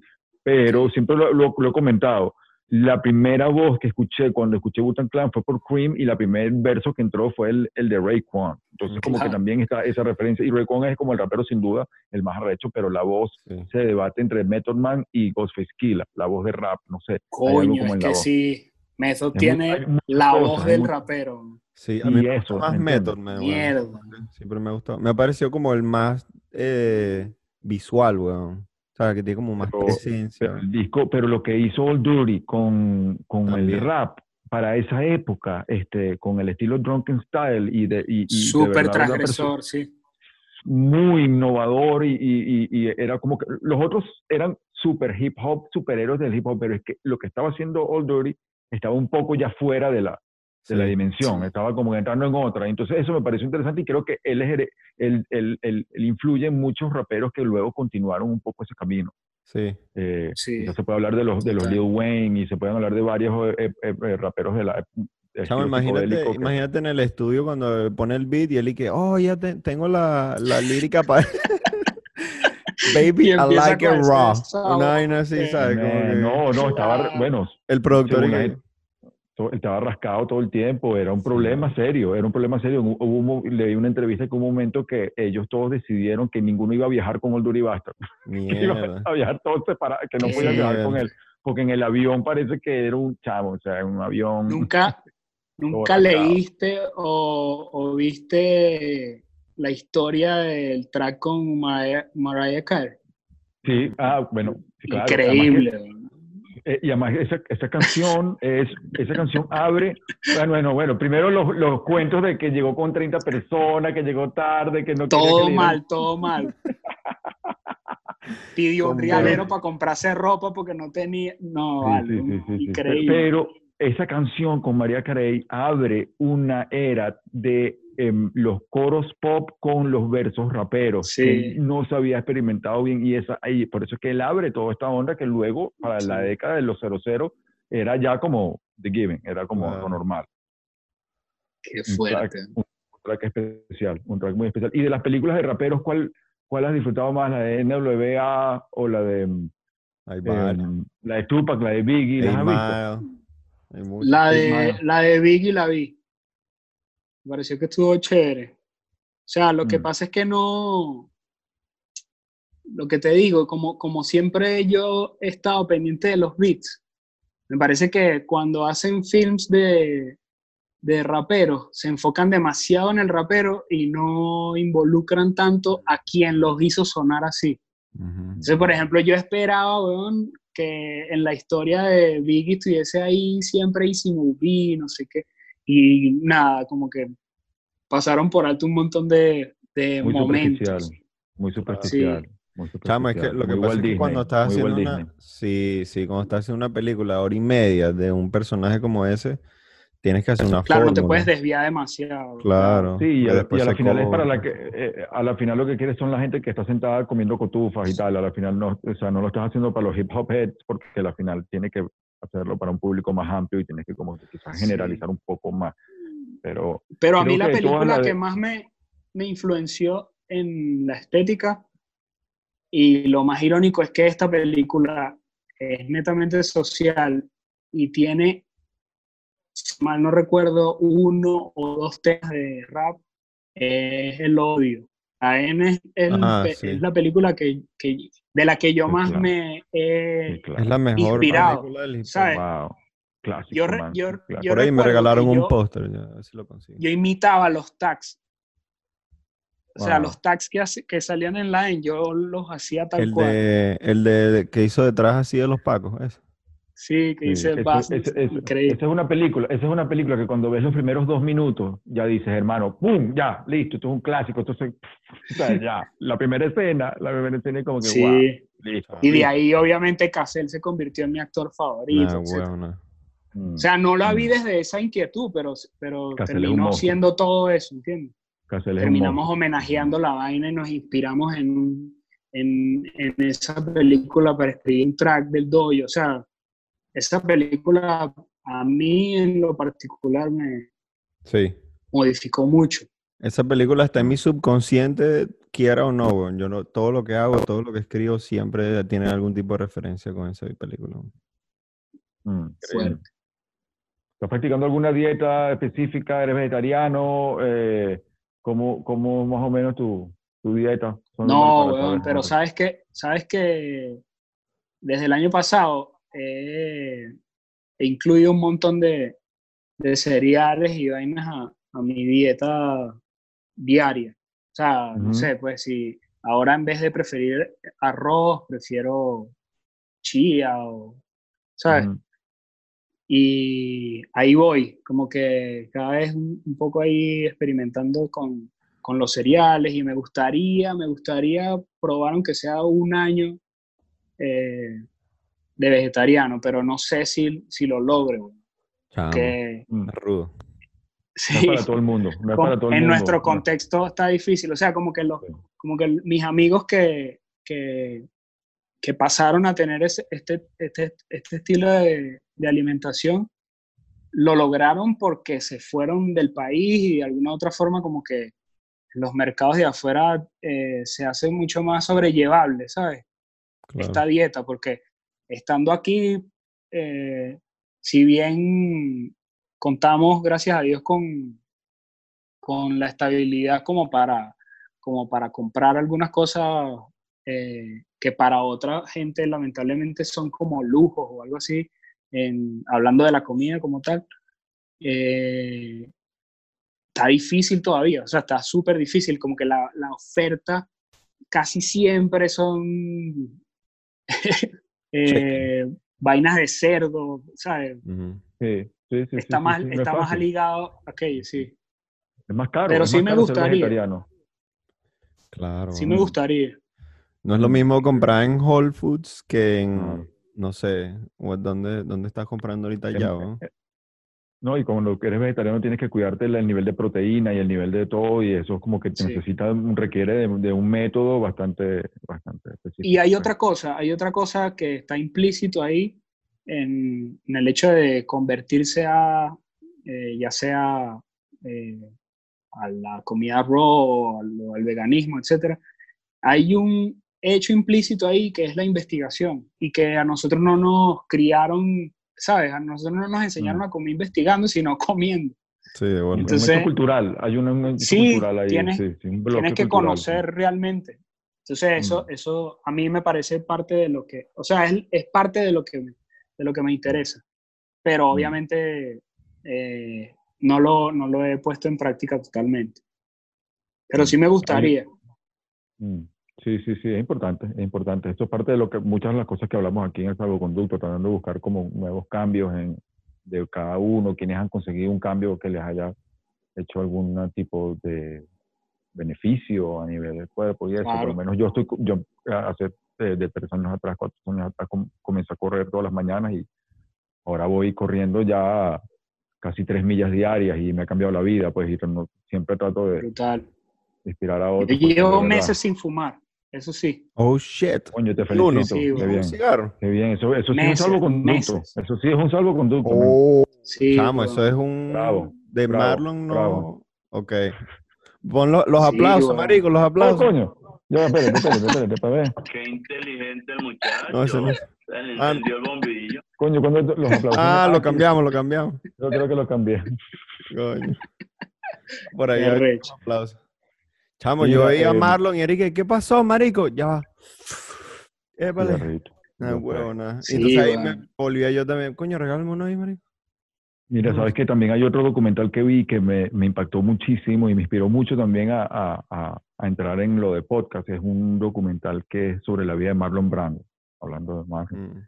Eh, es increíble. No, no recuerdo en este momento cómo se llama, pero me lo acabo de recordar porque él hace como que él compraba un, un- un grabador de cinta y se sentaba horas en él solo a hablar y a confesarle a la cinta y, a, y Coño. todo lo todo el documental es como de sus confesiones, de lo que él hablaba sobre el cine, sus análisis del cine. Sabes que él es un actor que cambió todo el concepto de actuación a nivel Genius. a nivel la, eh, eh, la, el- la actuación moderna eh, prácticamente nace con Marlon Brando y, y tiene sus grabaciones de debe lo haber que él, puro de lo que él knowledge se graba. Sí, puro se grababa él solo todo así, porque él vivía como encerrado, enclaustrado, entonces es muy interesante el documental, realmente lo recomiendo de Marlon Brando. El- eso está ahí cuando este Coppola fue, tuvo la primera reunión con él, ¿sí? ¿Está en ese docu, no? Sí, está todo eso, está todo el proceso de Apocalipsis Now, todo la, bueno, increíble, una vaina Wow. de verdad, una cosa, ah, Chavo, yo no me acuerdo dónde fue, si fue en Film School o un doc o algo, no me recuerdo. Alguien me contó algo, pero pareciera que la primera reunión que tuvieron, este, Marlon Brando había como leído sobre el personaje y tal, o como que Coppola le estaba contando y entonces él y que escuchando, escuchando, escuchando, absorbiendo y como que fue y entró otra vez y entonces se puso esas como los algodones aquí abajo de The Godfather y entró con la actitud de Godfather ya al cuarto, weón, y todos y que Marico, no entendían. y Se acabó el casting, claro. Ya, no más. Y de ahí para adelante fue como el Godfather, así se transformó, marico. Y que cast. un personaje, es un personaje, es un personaje de verdad, eh, y bueno, una gran inspiración también. Qué arrecho. Mira, y Nah. este, mm, eh, una de las cosas que hacemos aquí en el salvoconducto, la primera es este, ¿quién crees que ha tenido el salvoconducto y quién crees que no? Podemos empezar ahí con 13 para más o menos dar una experiencia de cómo se hace. Coño, ya va, pero no, me- te- tengo que pensar, me acabas de sacar, ya va. No, ya- no, empieza eso es primero, dale. Empieza tú, empieza ¿Yo? tú primero, empieza, sí, sí, empieza tú, dame chance para pensar. Este, ¿quién creo que no ha tenido el salvoconducto esta semana es Kanye, weón. Kanye West, Oh, que se lanzó esa sí. locura de... Pero ya va, ¿por Bien. qué? Porque no, no sabemos. No Coño, no sé, sea- weón. qui- quizás- eh, yo le iba a preguntar sobre eso. Yo le iba a preguntar sobre eso porque. eh, A mí me parece eh, que no, porque, porque, o sea, la, o sea, Kanye es un artista rechísimo, weón, y es un pensador y es un crítico, etcétera, es una figura pública rechísima, pero me parece que la, la visión política que tiene no tiene nada de sentido, marico. O sea, no puede ser que el bicho poniéndose Make America Great Está muy Again, o raro, sea, eso es muy raro, weón. o sea, Pero ¿viste cómo se va a llamar el partido? El partido se llama Birthday Party. no, vale. no. Y dice que, porque dice que cuando gane va a ser el, el birthday party de todo el mundo. Va a ser una celebración. Está muy extraño. ¿Cómo sería, ¿Cómo sería una presidencia hip hop, pana? Y de, de un tipo Pero no él, weón. Hay que hacer un presidente hip hop que sí, no sé. ¿Quién sería un buen presidente hip hop? Jay-Z, Jay-Z. Ajá, exacto, algo así. Qué raro. vas a poner, A no mí me parece muy Wayne. raro todo igual. Todo Sí, igual sí, es muy extraño, marico. Por eso digo que no, no, no vale la pena. Está mal. Bueno, está pero, mal. bueno, pero, conchale, tenemos que apoyar No, al sí, rapero candidato, al rapero No, pero no porque sea rapero hay que apoyarlo, marico. Mira, no. Que tenemos que apoyar rapero. No. Mentira, no sé, no tengo ni idea y, de verdad que no, no me he informado, pero sí, sí, esta fue una locura. Creo que es parte de también, tiene mucho que ver con publicidad también. Él es un experto, sí. él, él- él es Sí. un genio y él sabe lo que está haciendo. Chamo, hasta Maduro lo nombró. ¿Viste eso? Mierda, pero ¿viste de qué forma lo nom- Fue Sí, increíble. que K, ¿cómo fue que dijo? K, Danny Wex. ah, así, exacto. Eso sería algo que podemos ver, eh, sería algo que podemos ver Leo Supa en unos, en unos cuantos años ahí, ¿ah? No, no, nunca. no. Qué mierda. Ni de la Junta de Condominio. El partido serio, el partido serio. Sí. Coño, está viendo. Tiene eslogan y todo. Nah, huevo. Todos con polo. Qué asco. Sí, no, no, no, vale, qué vale. Imagina las reuniones. En vez de corbata, puro polo wear. Qué fuerte.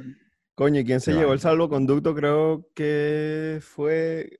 ah, coño, mi abogado, que me ayudó, un panita que me está ayudando ahorita. Y este, registramos ahí la compañía y vaina. Otra, una compañía Coño, nueva. qué fino. Códigos. Entonces estamos Mm. otra vez ganando. Mi hija cumple Brutal, 10 brutal. años, mi hija cumple 10 años ahorita, eh, mañana, y mm, eh, su, su regalo le dije que, que quería, y me dijo que quería una patineta. Entonces, también estaba Ah, por ahí te vi, una foto en skater, tiene 10 años, y Coño, felicidades. fui, fui a la tienda de skater específicamente para comprar su patineta, escogerle una que tuviera como un fondo rosado o un rosado con turquesa, pero las ruedas que son, y mm, me vacilé la experiencia. De, tenía muchos años que no iba a una tienda de skater, y entré, entré a la tienda aquí en California y vi la patineta, se le escogí la tabla, la armaron. ¿Te sentiste la- en aeroskate? Sí. Sí, pana, me, me sentí en el skate, me y, y, y era para mi hija que, que, que quiere patinar y, y, y, y qué bien por las chicas patinar, de skater. Claro. Sí, va. Y, y, y como tú, y, y tú comenzaste eh, eh, el podcast hablando de que como skater fue como comenzó todo y quizás eso para ella sea quizás esa tabla, esa patineta que le voy a regalar Claro, mañana sea, el click. sea el click. y para eso es salvoconducto. Oh, shit. Brutal, brutal. ¿Y quién ¿Y no? tú, Marlon? Ajá. Para mí, ¿Quién? para mí, Sí. quien no se lo lleva es Virgil Abloh, que con la propuesta gráfica que hizo del disco de Pop Smoke. Se la que- pasó, weón. Se pasó, pana, se pasó, Ay. se pasó, se pasó, se pasó. Pero, pero la que escogieron tampoco me gustó. No, La que no, es escogieron que no- igual es como, Hubo o sea, tal una- vez es como políticamente correcta la, la otra, la nueva, la que escogieron, pero igual no, yo yo creo que no representa nada. A mí O me sea, no representa me- nada de su música, ¿sabes? Sí, igual. Yo creo que esa portada quizás es la que le gusta quizás a la familia. Recuerda que tienen que lidiar con la familia. Claro, claro. Quizás no quieren que, ay, no quiero que, ¿sabes? ¿Me entiendes? Quizás puede ser eso, pero qué fenómeno el de Pop Smoke, te lo quería comentar. Qué bolas, ¿no? Qué rapero, qué Sí. calidad, qué, qué poco tiempo, casi que menos tiempo que Biggie. eh, y, y el potencial que Sí, se avecinaba para el potencial que se avecinaba con ese sonido y además que él era encarnaba las- el nuevo sonido del drill de Brooklyn que viene heredado de Londres de productores Sí, sí, ingleses. sí. entonces él venía con una ola tan grande que, que es lamentable de verdad porque eh, eh, no sé, eh, me encanta su estilo de rapeo, me parece que, y de cierta manera es como un hijo de 50 Cent, ¿no te parece? Como una especie de- Total, claro, claro. Sí. Sí, de hecho él como que tributó un montón de veces sus coros y no sé qué. Eh, era como confeso, ¿sabes? Era como un fan confeso, un admirador confeso y con mucho respeto hacia, el- hacia la trayectoria de 50. Y creo que 50 termina eh, financiando todo, o sea, como que haciendo posible el release de este álbum y todo, Mm. si mal no Sí, recuerdo. Sí. Hoy salió la noticia que, que habían como que agarrado a cinco personas que estaban involucradas en el, en, en- en Qué el caso de él, locura. algo así. como hoy, hoy, por cierto, esta ¿En mañana el qué? ¿En el qué? En el caso En el de él, pues, en, en el homicidio De de él. 50. eh, me- de- no, no, Pop De Smoke. Pop Smoke. Ah, de No, Pop no, Smoke, Estamos hablando de. Pop Smoke, no, no. Claro. Que porque me parece que fue la- uno el rapero, uno de los raperos del año pasado, así que con 20 años, además. Sí. 20 años y acaba, acababa de empezar. Y, Sí, como una revelación. y es latino también, latino. Así eh, porque de, Ah, eso no sí, sabía. de, de- de padres panameños. Wow. Sí. Y Coño, no y sabía eso. Sí, sí, sí. Es, es burda de loco como que la influencia latina, como que no sé, pero por ejemplo también Tekashi 69 es mexicano, Sí. también. sí. Y hay varios que son latinos que no se saben, pues. Ah, el, el Little Pump, ¿no es mexicano? Lil Es Pump también, colombiano. Sí, sí, sí, sí. sí. Y el ya- salvoconducto creo que se lo lleva, coño, es que parece que tiene todo el año Jones. A fuego, es Alchemist. Alchemist, Ah, todo lo que sí, toca este año es brutal. Lo de Boldy. James, lo de Freddie Gibbs, todo lo que ha hecho con Griselda, ¿sabes? Lo que ha hecho con Rock, sus álbumes en solitario, los Jazz Rock, no, increíble. Alchemist creo que creo que es el, el que- el de aquí a diciembre es el, el que tiene el salvoconducto. Qué arrecho. Yo creo que, y además uno de los productores más, más prolíferos que ha, ha- ha- ha estado como en todas las etapas, ha formado parte de todas las etapas eh, Y a de una todas- muy simbólica. a todas ha aportado identidad, a todas. Todas aportan ¿sabes? identidad. El disco, el disco Aportó identidad al sonido de Map Deep, al sonido de The Letter People, a, a lo de Soul Assassin, ¿sabes? Increíble. Alchemist es mi favorito de todos los tiempos. Vamos, un, álbum de Marlon con, con Alchemy. pronto. Coño, Vamos a, vamos a- weón. vamos a llamar, déjame llamar Increíble. a Alchemist para ver. Déjame Ajá, llamar a llámalo Alchemist ahí. para ver. Lo llamo, dale, déjame llamarlo para ver. Alque, despiértate. Pronto, Mira, pronto. con Al que está re- Pronto. Lo que. Alque. Alque Frao. No, vale, bien, qué buena Pronto. conversa, qué buena conversa, Marlon, de verdad, gracias por eso. Yo creo que estamos llegando ya, llevamos dos horas. Ya va, Ah, que se seguimos. quedó esto como en pausa. Ah, ¿tú qué dices? Sí, sí. Ya tenemos burda. Tuve que ahí darle update a esta mierda porque Es que no, yo, yo me que quedo, yo me quedo, yo me quedo hablando aquí, chamo, un rato largo, como seguir hablando de cine y cosas. Mira, no. ¿tienes algo que compartir, agradecer, como vainas así que has, que has querido como decir que quizás no, no has Exteriorizar. tenido, sí, la posibilidad? Coño, me, me he encargado de hacerlo todo este, este tiempo que ha sido cortico, pero, pero ha sido bien positivo el, el feedback que he tenido de Neón. O sea, creo que, Mm.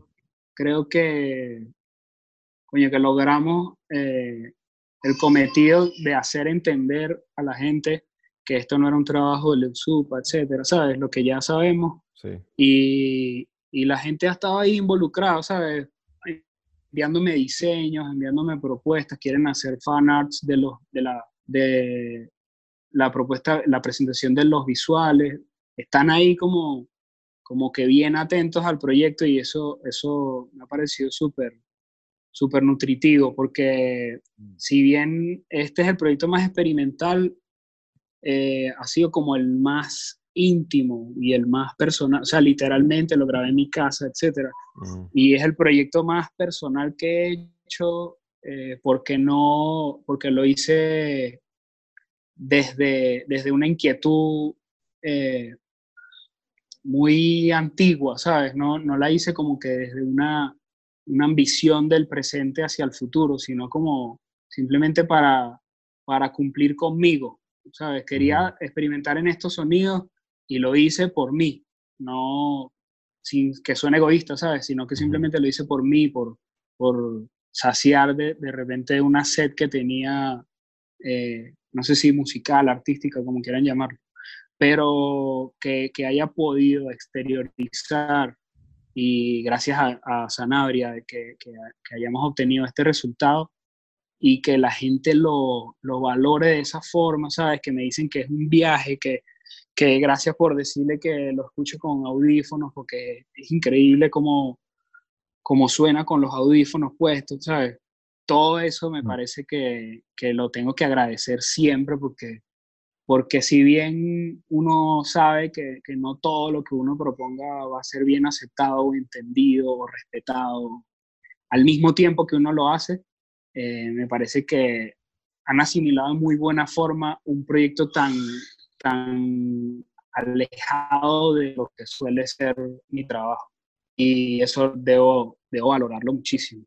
Lo más irónico de todo esto es que eh, para mí esto es como el cierre de, de esa idea, ¿sabes? Para, para, mucha gente o para el espectador esto está siendo como algo novedoso y, y sí. como que el, el, comienzo de algo y para mí precisamente es el cierre de esa idea y que eh, a partir de esa entrega eh, puedo dedicarme a mi álbum de rap. Y entonces es, es, raro, ¿sabes? Como que, como que sí, mi estado mental neón ya, ya pasó prácticamente. Y ahorita mi estado mental es mi nuevo álbum.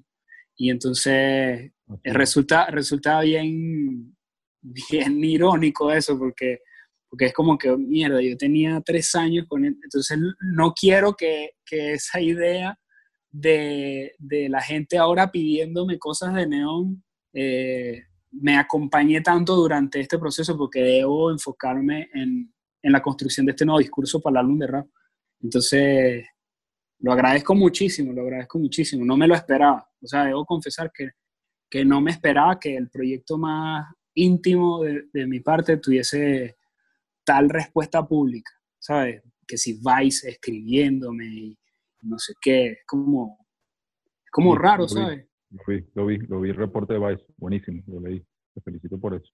Increíble. Muchas gracias, Juan. Qué bien, sí, qué bien, hermano, qué bien, qué bien, Te lo he dicho varias veces y felicitaciones a Carla, a Drama, a todo, y a todo que... el equipo, y a todo el equipo de Beatmakers, porque eso fue todo un, un team, porque lo sé por Sanabria y a Una Sanabria aventura. especialmente que lo dirigió un team que estaba coordinado, que estaba como compaginado en el mismo canal, en la misma vibra y también gracias a tú sabes que, que, Tú sabes que eh, parte de eso es lo que explica que esa frase que he dicho un par de veces, que Neón no tiene cara, porque, porque creo que Neón no, no necesariamente es mi discurso, ni, sino es el todo, ¿sabes? Toda esa energía que pusimos ahí, es ese sonido, es el planteamiento visual, todo eso es Neón, no solamente eh, mis letras o nada de eso. Entonces, creo que parte de eso es lo que, es lo que me llevó de alguna u otra forma a decidir que esta vez Neón podría ser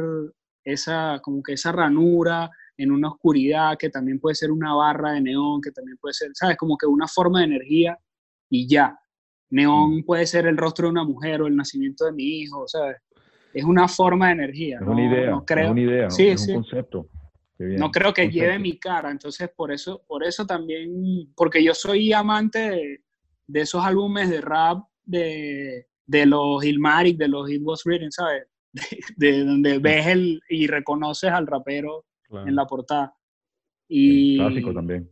Sí, claro, entonces, Crecimos con entonces, eso, crecimos con eso. Eso es parte de nuestra. en este, en este caso Oye. decidí, decidí que no, que no soy, no soy yo solo, Neon, ¿sabes? Sino todo eso.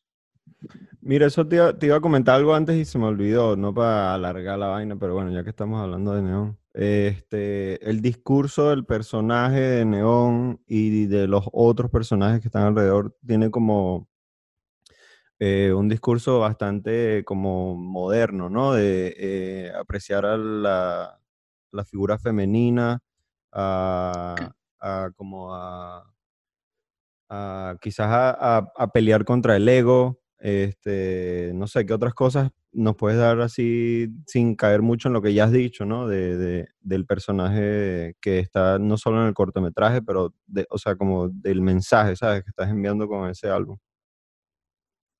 Sí, es como bien de reflexión, más que todo, podría decirse.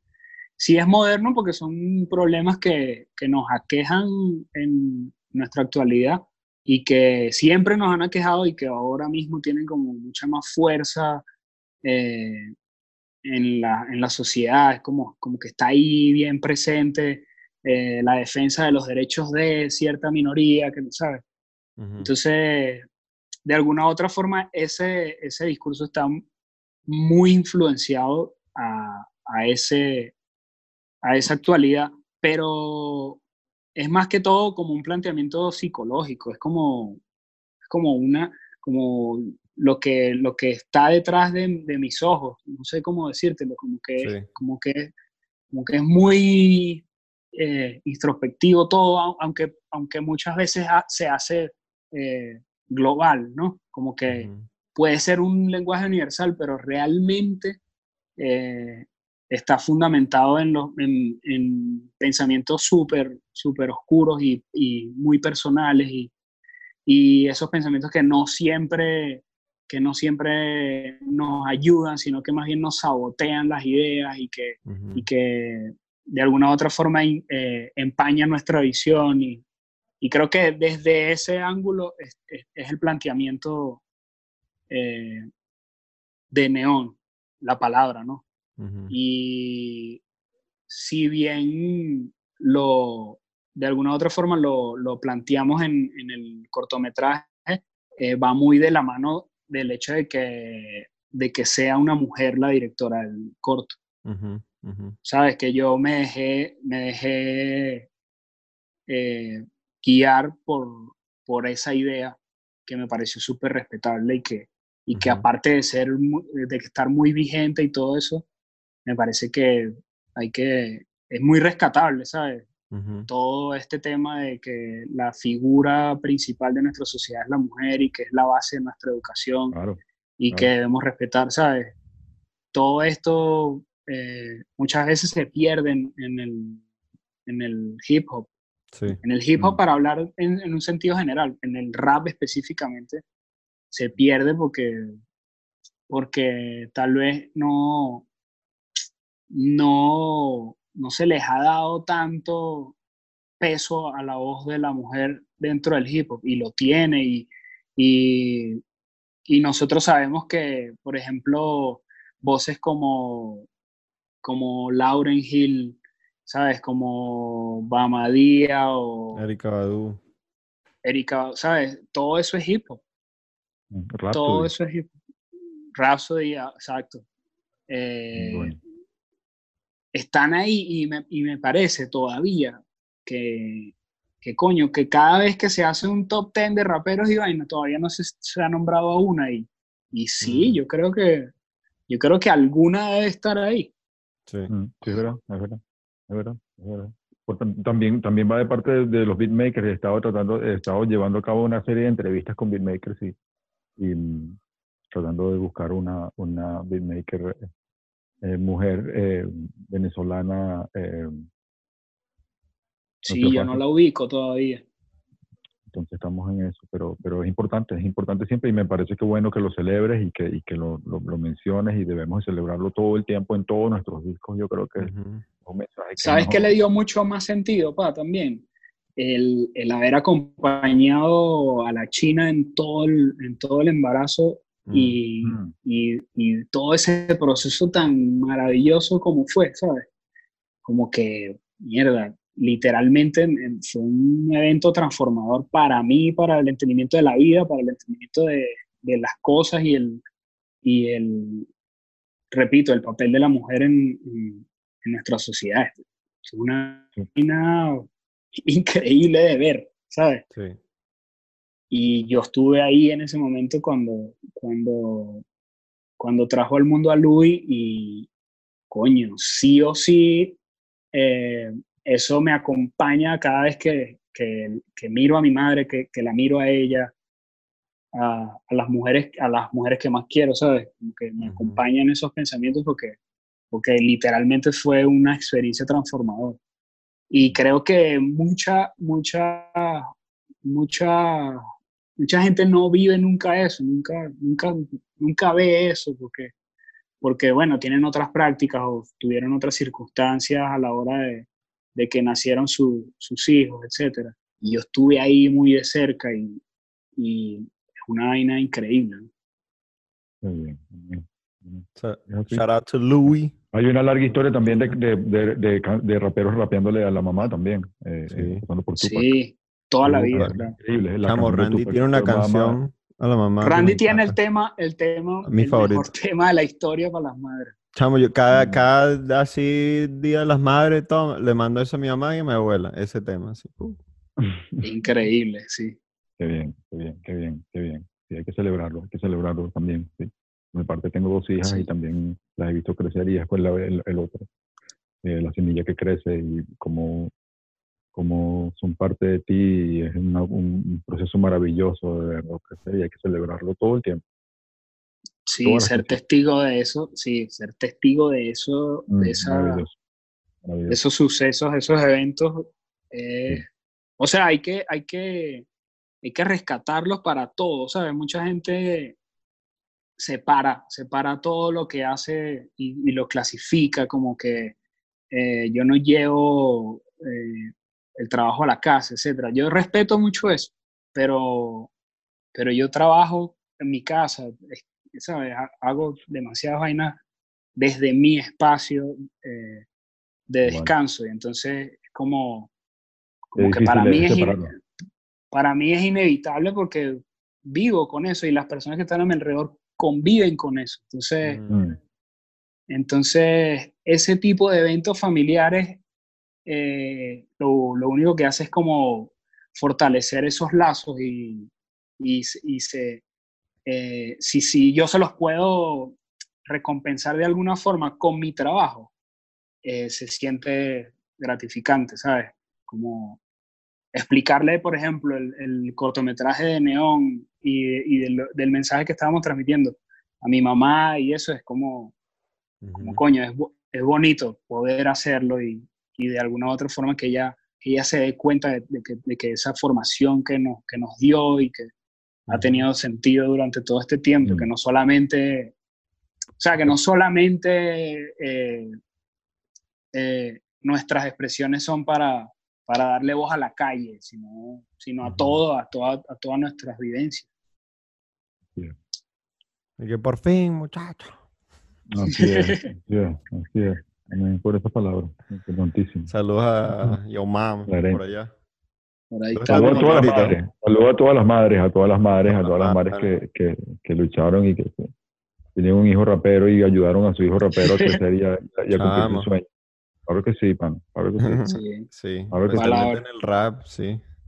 También un saludo a todos aquellos que, eh, también quería hacer un saludo a todos aquellos que escuchan que quizás este proceso de la pandemia no se le ha hecho fácil, quizás han sentido que todo se le ha caído, quizás han sentido que, que se le ha derrumbado parte de su vida. Quiero dedicarle este podcast a ustedes, quiero mandarle toda la fuerza y toda la energía de Fuerza infinita, que tenemos claro. que aguantar a infinita, a todos aquellos que han sufrido con sus relaciones en la pandemia, que han sufrido como que, que, que esto está, realmente que no hay una esperanza. Yo le deseo toda la fuerza desde aquí le mando todos los rayos de, de energía de mi parte para que se llenen de esperanza, porque esto continúa. Sí. Times two. Es difícil, es difícil desde este, desde este momento histórico continuar practicando la visualización positiva, pero, pero no se puede, no se puede descansar nunca con esa visualización porque, porque de esa forma es que suceden las cosas que nosotros queremos. Así mismo. Mismo. De, paciencia. Bueno, gracias por acompañarnos, hermano mío. Espero Ah, que esta pandemia nos dé la oportunidad de vernos pronto, que pase pronto. Amén. Amén. Y que pronto estés tocando neón en todas las tarimas del mundo, si Dios quiere. Amén. Claro. Amén. Antes de que llegues a Mar, coño, antes de que llegues a Mar, porque después que Pero cada viaje para cada Y personaje. ahora, claro. Vamos a ver, vamos a ver cómo hacemos la, aunque sea una puesta en escena, ¿vale? De, de Claro, este show, porque sí, obviamente tiene como fue. otro, otro, otro enfoque técnico, ¿sabes? Las luces. Se, va, Ojalá, va a tener un ojalá. planteamiento diferente a, a- Te a mis otros, te lo mereces. pero ojalá se puedan. Está con un De repente traje un holograma, verde, de repente un holograma, un Claro. holograma, de- un holograma Oye, ahí. imagínate. Toma la idea. Y de repente, y de repente las moviendo la ciudades. vaina así. Me tomé. gracias, Marlon. Gracias por tu tiempo, por tu sabiduría, Cuídense, por tu papá. trayectoria, por tu humildad, por, por, por toda esta conversación Amén. que realmente para mí es muy inspiradora y nos llenas a todos de inspiración y llenas a Venezuela de inspiración porque de verdad, verdad, llevas, la llevas muy en alto, pana, y por eso, de, por eso y la- no solamente Venezuela, sino Latinoamérica y el mundo, Sí, por eso te doy las gracias, hermano, de corazón. Coño, muchas gracias a ustedes. Pero Y nada, también tenemos que agradecerle un poquito a, la- a las conexiones que nos dejaron. Chamo, que yo esta estoy conversación fuese yo Sí, sí. ¡Gracias! ¡Gracias! Universo, conspirate a favor. haber sido un desastre. perdimos. Gracias, Coño, ¿qué hermano. pasó? No, no, no pasó nada. No, sí, de verdad que gracias a las conexiones. Ahora sí perdimos a Marlon. Bueno, esto fue ya el final del salvoconducto. Gracias a todos los que escucharon. Por favor, síganos arroba el salvoconducto. una y once. A la una y on- ¿a ¿Cómo? Una y once. Eran las 1 y 11, justo cuando Ok. termina Marlon. Gracias, gracias a todos. Se lo dedicamos a toda la gente que está escuchando. Gracias, gracias, gracias, gracias, gracias. El Eh, salvoconducto, YouTube. Spotify, Ah, Apple, tres. Esos tres. You got it. You got it. Peace out. Nos vemos. Nos vemos. A la vuelta. Gracias, Nelo. Nos vemos, Váyalo. hermano. Vaya.